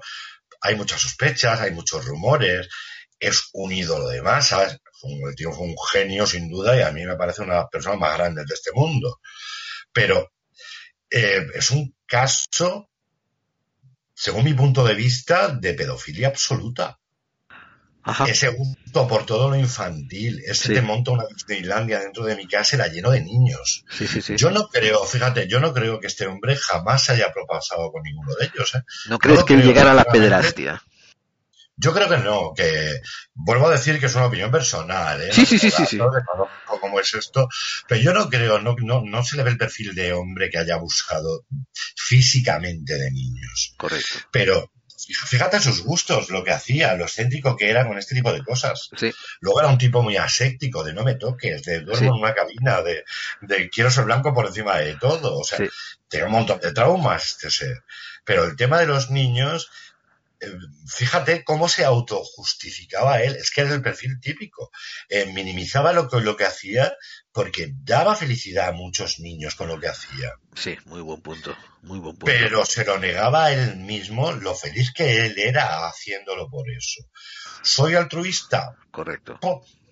Bueno, pues tú has hablado antes de un caso tremendo, ¿no? De que a través del altruismo yo monto una ONG para para, para, cuidar niños y para crear niños en un entorno maravilloso. Sí, poniendo la estipulación de que tenían que darle una habitación dentro del hospital y después aparecen todos esos abusos. Pero ya me, red, ya me monto una red de prostitución de menores, de abusos de menores y de, burladas semejantes. Bueno, la parte, sí, la parte, la, la parte de la red es algo que tengo que tocar más adelante y lo haremos con el caso Franklin eh, y otros, y el caso de Utrux, por ejemplo. Eh, pero, pero Jimmy Savile parecía que era una de las personas que tú estás describiendo. O sea, quiero decir, pedófilo, él ya pasó a la pedrastia, eh, pero tenía un, también un trastorno narcisista tremendo, donde él era el centro del mundo y el puto universo giraba para satisfacer a Jimmy Savile. Lo cual se, se encaja mucho con lo que está describiendo, ¿me entiendes? O sea, es, sí, sí, es, y además falta de empatía y en fin, claro, lo importante es fíjate, eh, de un caso ya demostrado al caso de Michael Jackson, del, que yo te hablo, como es un ídolo, aquí tenemos más cuidado. Aquí no queremos verlo. Aquí como, como posiblemente, y, y mm, personalmente ya te he dicho, yo opino que este hombre no llegó a hacer nunca nada con ningún niño. No le veo en ese caso haciendo eso. Eh, bueno, como parece que todo es más suave. ¿Por qué? Pues por la falsa moral doble que tenemos. Aquí había riqueza, había otro tipo de historias. Eh, te diré una cosa, te diré una cosa, Carlos. Esto, a mí, yo ya soy muy consciente de entender, de entender la separación entre pedofilia y pederastia. Y creo que para mí eso es la diferencia entre la noche y el día. Quiero decir, uno no podrá controlar qué es lo que le gusta, qué es lo que no le gusta, ¿me entiendes? Pero lo que sí puede controlar es cómo afecta a la sociedad, cómo afecta al resto de la humanidad, cómo afecta al resto de la gente. Y, yo qué sé, alguna gente te puede decir, si estos son impulsos biológicos naturales, si es la manera psicológica en que estás compuesto y esto es lo que te gusta, ¿no? Pues tú eres la persona que va a sufrir, eh, impidiéndote a ti mismo tener acceso a tus gustos, ¿verdad? Ya, bueno, pero es que la alternativa es que vas a hacerle daño a otra persona. Así que te toca decidir. Ya hay una alternativa, ¿eh? afortunadamente. Sí. Eh, claro, lo hemos hablado antes. Japón ya está creando, lo que pasa que, claro, eh, moralmente va a seguir siendo mal visto, pero Japón ya está creando muñecos adecuados para estas, para estas situaciones. Yo, a mi manera de entender, eh, bueno, pues que se lo monte con un muñeco. Claro. Que tenga su ideal, que dé la gana, pero que se lo monte porque si va, a ser la única manera de que estas personas puedan, puedan desarrollarse, no se puede evitar. ¿eh? Si se sabe ya que no tiene solución, que no hay reinserción de estas personas, que cuando salen de la cárcel, cuando los pillan, vuelven a delinquir en el tema. Entonces yo la única solución que veo es esa. Hazlo con, con, con, con un ser de plástico. Claro. Por, muy despreciable que le parezca a otras personas. ¿eh? Eso ya es otra historia, exactamente, pero por lo menos lo importante es que no hay un ser inocente que sale afectado por esta interactuación y por esta relación. Sí, eh, cuando se le mueve este, este, este, este clip en la, cabeza, eso es imposible ya de, volver a alternarlo. Se puede, a mí me da, fíjate, en la consulta cuando me, con el comportamiento, ahora que está tan de moda la psicología cognitiva, que actúa sobre el comportamiento. Yo practico la gestalt porque me gusta más el aquí y el ahora, de hablar problemas reales y solucionarlos directamente. Eh, ¿Se puede cambiar el comportamiento de una persona? Es bastante complicado. Esto es como en el mundo de las drogas. Eh, hay que aprender a desaprender para poder empezar de nuevo. Y eso en personas adultas terriblemente complicado. Ahora, yo que les digo a mis clientes, eh, cambiar tu manera de ser, cambiar tu comportamiento es bastante difícil. Pero yo no te voy a enseñar a cambiar, te voy a enseñar a evolucionar. Y a través de ahí vienen cambios, son, cambios, son cambios sutiles. mira, yo te pongo un ejemplo. Yo desde que salí a tener un programa muy friki que salí y demás, que prefiero venir menciones aquí, tuve muchas llamadas por Facebook de gente que me hacía proposiciones sexuales. A mí me gusta la gente de mi edad, o sea, yo no tengo ningún riesgo, lo digo por si la policía me escucha, que, que, que, atenta, atenta, a esto. No me gusta la gente joven. Eh, yo, menos de 35 años, para mí es impensable. Claro, pero estoy en un problema tremendo entonces en mi circunstancia, porque cada vez yo soy más mayor. Eh, al final de mi vida, que voy a tener que buscar a la gente en prados soleados si lo sigo buscando mayores. No, evidentemente voy modificando mi Entonces, hay límites. Yo no soy gerontófilo, no me gusta eh, la gente ya con olor anciano, con rasgos de ancianos. Me gusta la gente adulta. Entonces, bueno, claro, tú como le dices a personas de 20 años, a chicos y chicas, ¿eh? porque me entraban ambos, de ambos sexos, perdona, es que tú puedes ser muy guapo, pero no me atraes. Ya. Lo lamento muchísimo. ¿Y qué puedo hacer? Pues mira, espérate tienes 20 años, mínimo 15. Claro, yo ya estaré para el arrastre. Y que yo procuro hacer normalidad de eso. Pero yo cuando voy contando eso, voy eh, mirando mi, mi, situación y digo, tío, despierta, vuelve a la realidad, que si no te veo como las chicas de oro, ¿eh? buscando en, en prados soleados material. Claro, claro. Eh, bueno, sí, sí, sí se modifica y sí se evoluciona el pensamiento. Claro, claro. Ahora, modificar conductas es bastante complicado. bastante, bastante. Y sobre todo, sobre todo si le añades a esto el oscurantismo que hay sobre el tema, la falta de información, la, la ignorancia y los, y los, prejuicios y sobre todo el, el, el, la pátina negra ¿no? que tiene el tema, eh, donde es mucho más fácil barrerlo debajo de la alfombra que enfrentarlo y buscarle, intentar encontrar caminos de soluciones. Y cuando, y cuando se crean sobre todo reacciones eh, adversas, todas las acciones tienen reacciones. Entonces, mira, por ejemplo, esto ya, ya lo hablamos en la, la otra vez anterior, eh, el tema de la violencia de género eh, es brutal ahora como está el tema. Eh, no sé cómo está en Estados Unidos. Aquí hay una cosa que se llama discriminación positiva hacia la mujer. Hacia mi, mi, mi, manera de verlo no está funcionando. Por supuesto que la mujer se merece toda la ayuda y la del mundo porque un solo caso de mujer muerta por esto es digno de que, de que se proteja a todas brutalmente. Pero tú ya no puedes condenar ahora al hombre sistemáticamente. ¿Eh?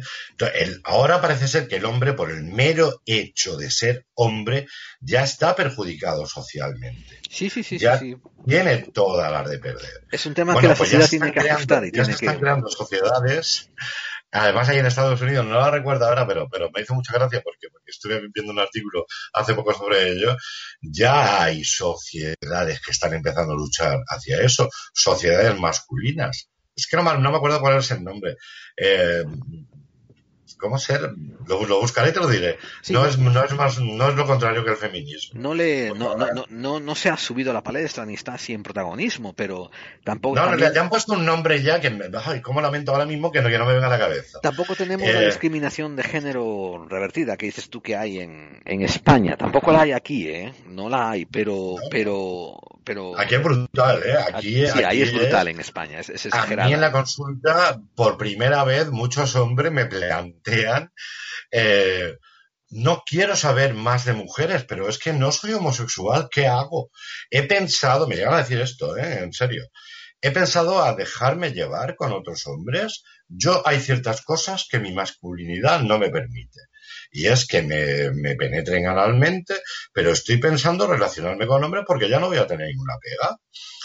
Me han llegado a plantear eso, ¿eh? Yo de decir, ¿en serio? Sí, sí, está grave la cosa, tío. Eh, entonces digo, mm, hombre, no, no lo veas así de esa manera, que yo no tengo ningún tipo de problema, ¿eh? que si te lo quieres montar con uno, como, como, como si te lo quieres montar con un marciano, a mí eso me trae totalmente sin cuidado. Pero mm, no lo hagas porque por este estado de indefensión aprendida que se está creando, eso es un término de psicología, Sí. en torno hacia el hombre. Hazlo porque, porque te guste, no, no, no porque no veas otras Claro, claro. Es brutal, ¿eh? Entonces, bueno, vamos a ver qué pasa con, con el futuro.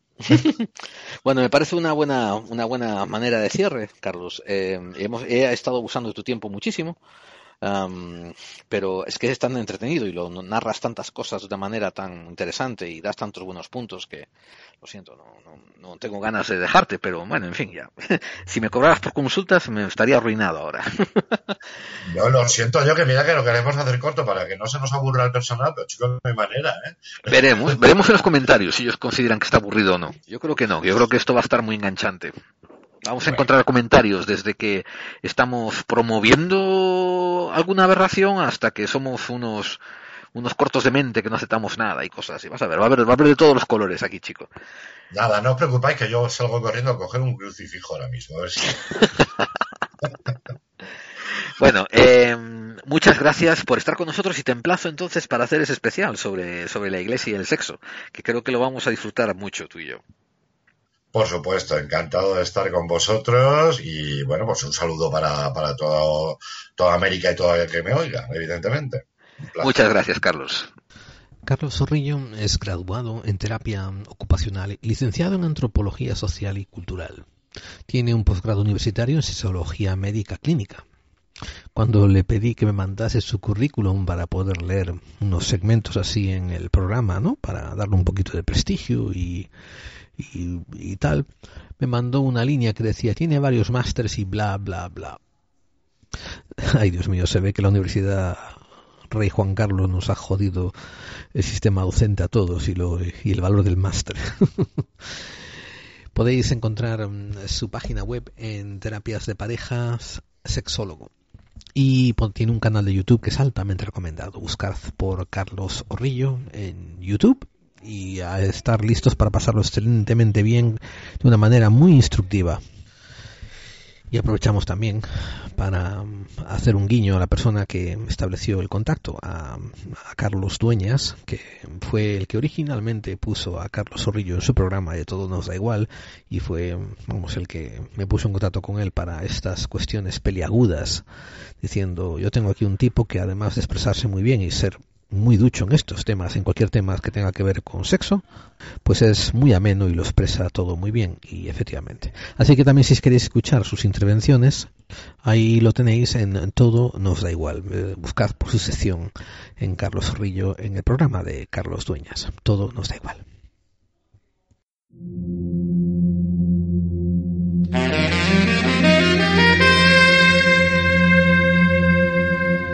Estás escuchando Clave 45. Clave 45. Clave 45. Clave 45. Porque las conspiraciones existen. Porque las conspiraciones existen. Porque las conspiraciones Porque las existen. Porque las conspiraciones existen.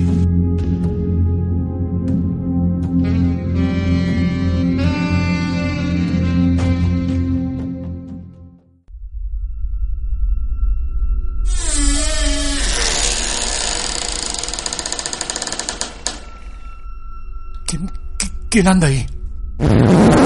¡Corten! A ver si nos centramos con el guion. Mira el papel, si lo tienes en el papel. 16 tomas, Dios mío. Parece que hasta aquí al final todo nos da igual. Ya sabes, si quieres hacerlo bien a la primera, todo nos da igual. Todos los jueves a las 23 horas en Edenex Radio.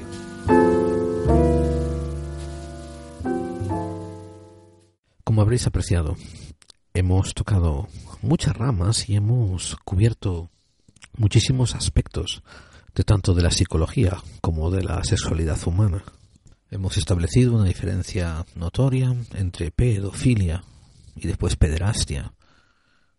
Hemos también conseguido establecer la inmensa diferencia que hay entre sentir algo y actuar sobre ello. Veamos cualquier ser humano, digamos hombre o mujer, en cualquier punto de su vida, dependiendo de su tendencia hormonal, dependiendo de su estado mental, puede pensar que todos los seres que le atraen, pues le pertenecen y tiene derecho a resarcirse con ellos. Quiero decir, es un pensamiento que se te puede cruzar. Pero tenemos un raciocinio, tenemos una fuerza de voluntad, tenemos un ego que está supuesto a ayudarnos a regular y a no hacernos animales presas de, vamos, de nuestras, de nuestros instintos más básicos. Hemos también establecido la diferencia que hay entre parafilias y fetiches. Otro punto también que es muy importante que recuerdes en el futuro cuando quieras analizar estas cosas. Porque la diferencia de los casos que vamos a hablar donde hay víctimas, por ejemplo, ¿no? En los casos que llevó a cabo Marc Dutroux en Bélgica, en los casos em, que hubo de trata incluso de menores, como, un, como una red eh, pederástica, no pedófila, ya no tiene la diferencia, una red pederasta, en el caso Franklin. Lo que pudo haber em, ocurrido con el caso Alcácer, en caso de que hubiese más involucrados que los que fueron, bueno, que el que fue llevado a la cárcel. Y tantos otros casos, eh, las víctimas que salen, que salen a, expresar su descontento y su frustración en lo que se denomina el caso España, el caso Bar España. Todo ello contiene muchos matices y pormenores. Yo, por ejemplo, estaba indagando sobre este tema y me encontré un artículo sobre una niña de 14 años que se estaba quejando a todas las autoridades que quisieran escuchar. De hecho, creo que tenía 13 años, ¿eh? una niña de 13 años, que se estaba quejando al alcalde, se estaba quejando a la prensa, se quería quejar al gobernador del estado de por qué no la dejaban casarse eh, con su primo carnal, que tenía 24 años, 25. Cuando sabían que eran hechos el uno para el otro y habían tenido relaciones sexuales, el primo carnal había pasado un mes en la cárcel. Y los padres no estaban de acuerdo tampoco con esto, ni los padres ni los tíos. Y, o sea, y esto te da a reflexionar, ¿no? Que la psicología, la, mente humana es, es tremendamente extraña es compleja, es diversa. Eh, y si ustedes quieren denominarse buscadores de claves, si ustedes quieren considerarse a sí mismos que se quieren acercar a la verdad, tienen de verdad que estar preparados para lidiar con toda la complejidad que la verdad conlleva. Una de las cosas más problemáticas del mundo del misterio es que por lo general, cuando desvelas un misterio y cierras una puerta, en el proceso has descubierto cinco otros misterios y has abierto otras ocho. Por otra parte, hace mucho tiempo, como relaté aquí, tuve ocasión de ver a una persona mmm, que estaba acusada y que presuntamente todavía era inocente y que esta persona mmm, estaba dispuesta a tomar medidas extremas porque esta persona no estaba satisfecha con estos instintos que sentía por dentro.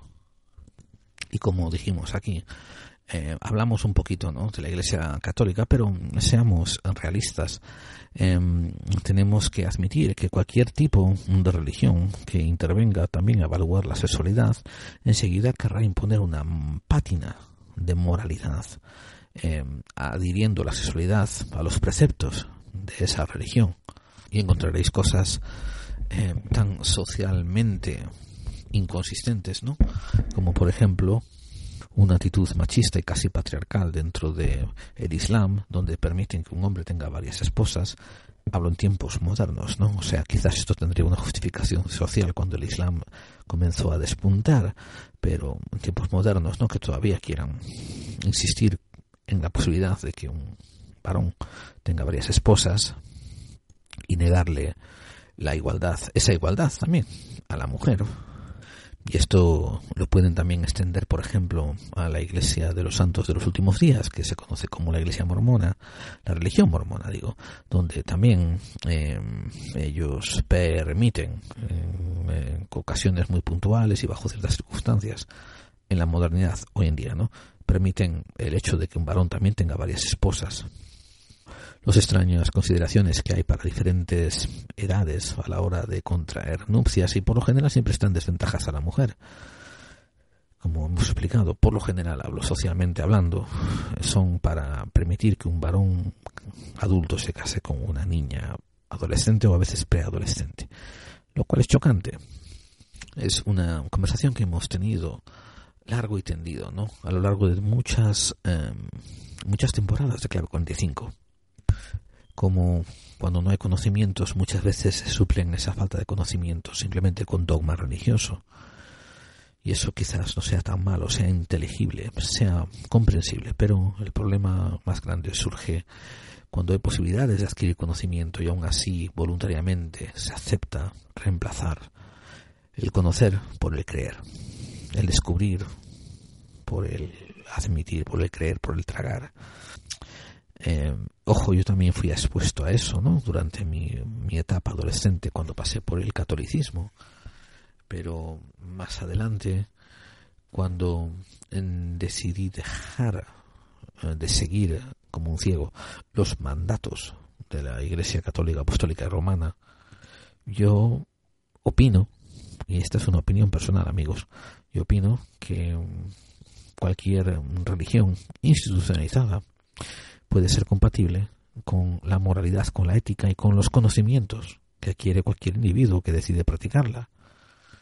A fin de cuentas, ¿no? Mm, recordemos lo que les dije muchas veces, que una religión debiera estar ahí para hacerte mejor persona y hacerte mejor persona de un modo objetivo, no subjetivo. Subjetivo quiere decir, por ejemplo, los fanáticos fundamentalistas, por ejemplo, los islamistas, que piensan que por cometer un atentado contra infieles los hace mejores personas y el resto del mundo podría estar en desacuerdo. Estamos hablando de la objetividad. Por eso, cuando se trata de este tema de pedofilia, pedrastia, hay detrás unos matices finos que hay que tener cuidado. Eh, yo soy de estos que crecieron en los años 70 oyendo a mis mayores hacer comentarios donde ellos pensaban que cualquier caso de pederastia que ocurría, o sea, de abusos sexuales contra menores, escuchen esto bien porque lo digo con toda la sinceridad del mundo, tenían que estar producidos por maricones. Y estoy vulgarizando el término, ¿no? Obviamente hablo de gente homosexual, pero en los años 70 los, los, los machos machísimos, los hombres de pelo en el pecho, ¿no? Y la gente que se decía ser de bien, decía que cuando alguien se propasaba con un niño de una manera es que, además tenía que ser maricón. Y hoy en día tenemos conocimientos para entender que hay mucha complejidad, ¿no? Puede haber mmm, pederastas que sean homosexuales y puede haber pederastas que no. Hay incluso pederastas que son estrictamente heterosexuales. Y a la vez puede haber pedófilos, o sea, que tengan atracción por niños y que sean homosexuales o que sean heterosexuales pero que no actúen con ello.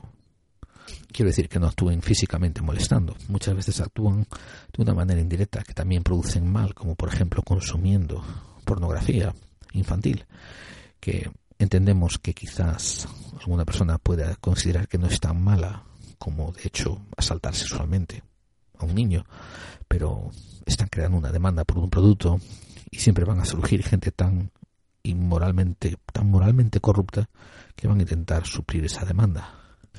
Y esto nos abre la puerta, la demanda por pornografía infantil y por servicios, para hablar ahora de redes criminales que intentan suplir esta demanda de producto. Vamos también a abrir la puerta a la trata de niños, aunque no sea para consumción por pedófilos como tanto como otros fines por ejemplo, chantaje o industrias, industrias como las de las de grabación de material extremo. Estaba refiriéndome a las películas snuff. Por lo que yo pude investigar, el término película snuff surgió primera, por primera vez en un, en un libro del autor Ed Sanders y donde se hablaba sobre los crímenes de la familia de Charles Manson.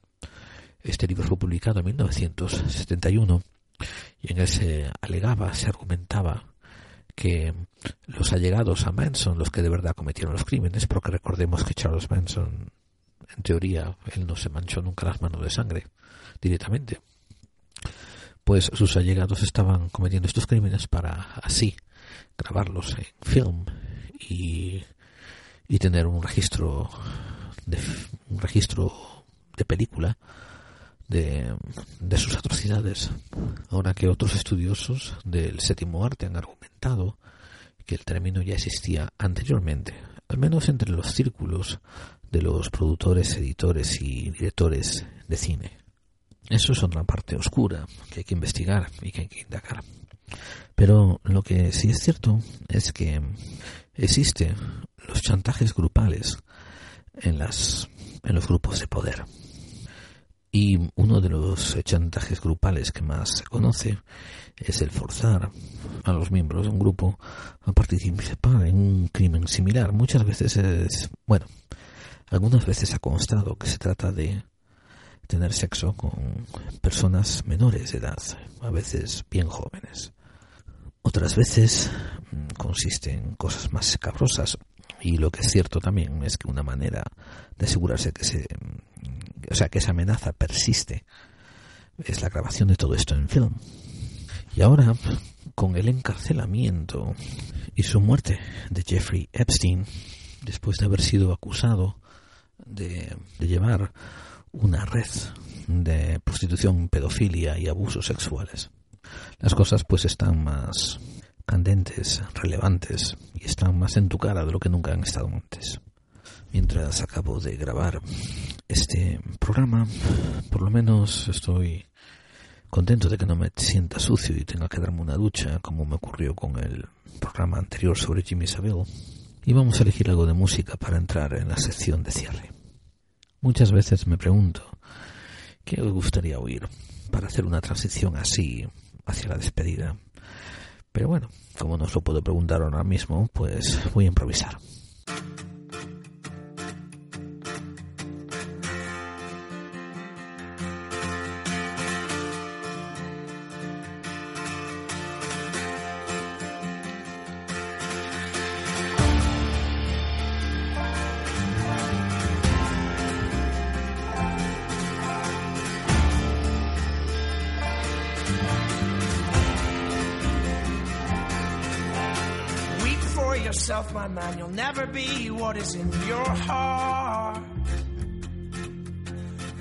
Está escuchando la banda irlandesa Mumford and Son y el éxito que tuvieron hace ya unos varios años, hace seis años creo que fueron, titulada Little Lion Man.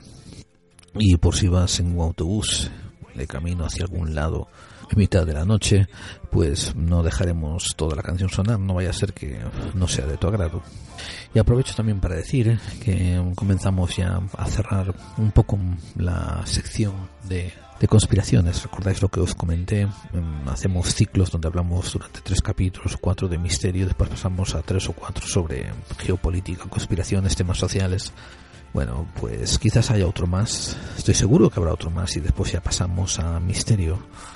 Aunque ya tenías que saber a estas alturas que todo está libanado, que todo está entrelazado lo intuíais desde lo más profundo de vuestro ser. Una parte vuestra lo sabía.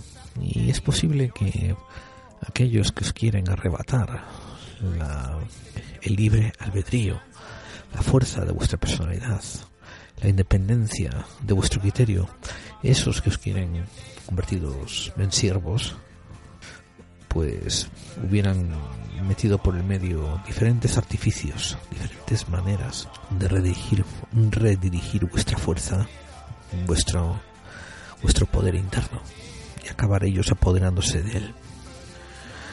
Vas a ver que al final era verdad lo que decía Arthur, Arthur C.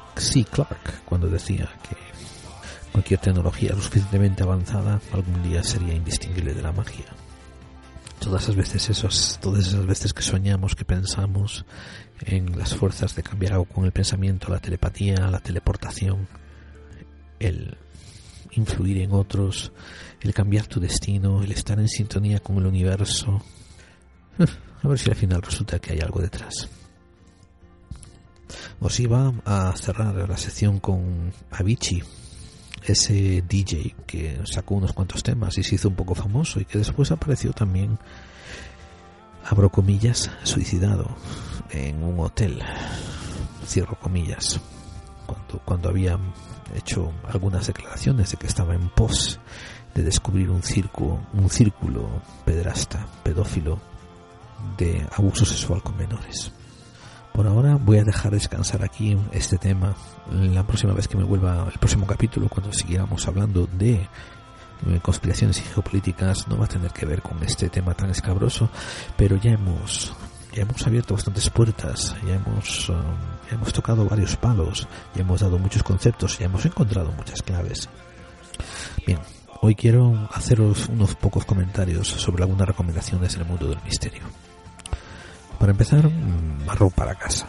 Sabéis que mm, de vez en cuando hago alguna colaboración con otros programas eh, y últimamente Carlos Doñas me ha invitado a todo nos da igual un par de veces. No estoy apareciendo en ningún momento reciente, pero fruto fruto también de ese de esa interrelación, de esa toma y daca, le quiero agradecer, como ya hice antes, ¿no? El contacto que me hizo él con Carlos Zorrillo para lo, lo tremendo programa que nos hizo hoy. Pero si os apetece escuchar algunos episodios eh, más de de aquí un servidor contando historias geopolíticas, pues Alberto Hernández en su fabuloso programa Hombres de Negro.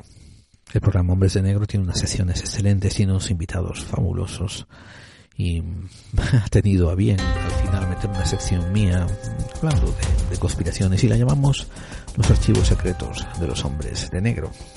Y os aseguro que estoy añadiendo ahí pildoritas de otras investigaciones que estoy haciendo que no habéis escuchado antes por aquí. Otra manera también de continuar el diálogo, si alguna vez os interesó saber cómo se hace, cómo se ejecuta un programa de misterio radiofónico, pues nos tenéis en el otro programa llamado Noche Americana, de Carlos Dueñas y yo nos juntamos y nos ponemos a hablar de cómo vamos a diseñar los programas, o qué nos ha pasado, o qué invitado nos ha chafado, o qué invitado ha sido brillante. Eh, en fin, es una charla entre amigos que están haciendo dos programas diferentes, pero parecidos y alineados en la misma línea. Y salen un montón de temas y nunca sabemos dónde vamos a acabar. Pero, ¿sabéis? Yo no tengo solo misterio en mis escuchas radiofónicas. Y voy a hacer unas cuantas menciones a un par de cosas. Para empezar, hay un programa que tiene bastante, bastante buen arranque y que lo he escuchado un par de veces, me ha gustado, que se llama La Cueva de los Duendes. Lo podéis encontrar por Evox, buscáis por ahí La Cueva de los Duendes y tal, y, vais a encontrar un programa bastante, bastante bien elaborado. Eh, si te queréis explorar algo diferente, pues os aconsejo echarle un oído.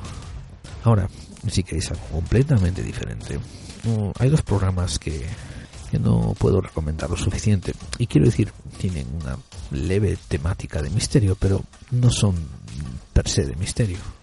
Porque el programa La llamada de la luna, donde José Manuel Rodríguez, haciendo exhibición de unos valores de producción asombrosos, literalmente asombrosos, hace una selección de relatos, de narraciones que son maravillosas.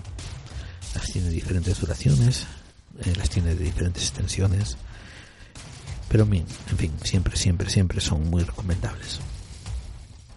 Y también, recientemente me encontré dentro de Evox con una sorpresa agradable. Hay un nuevo podcast que todavía es nuevo, pero se, se llama el programa Narraciones de un burro y más. Y para aquellos que vosotros decís, ah, ya estoy harto de escuchar tantos podcasts de misterio, no me caben más en mi reproductor, etcétera, etcétera, pues te conviene que te vayas y te suscribas porque este este programa está repleto de ofertas de, programas, todos de 3, 5 minutos, hay alguno por ahí de media hora, 6, 7, etcétera. Es una maravilla para, no sé, como para cambiar de ritmo para sacar la cabeza y respirar algo fuera del misterio. Por lo demás, os voy a dejar aquí porque entra la noche, son las doce y media y tengo que ir a preparar nuevos temas. Así que os emplazo la próxima semana para que os encontréis conmigo, vuestro compañero de viaje, Gerald Dean, en otro clave 45, el programa hecho para esa gente que intuye que las conspiraciones existen.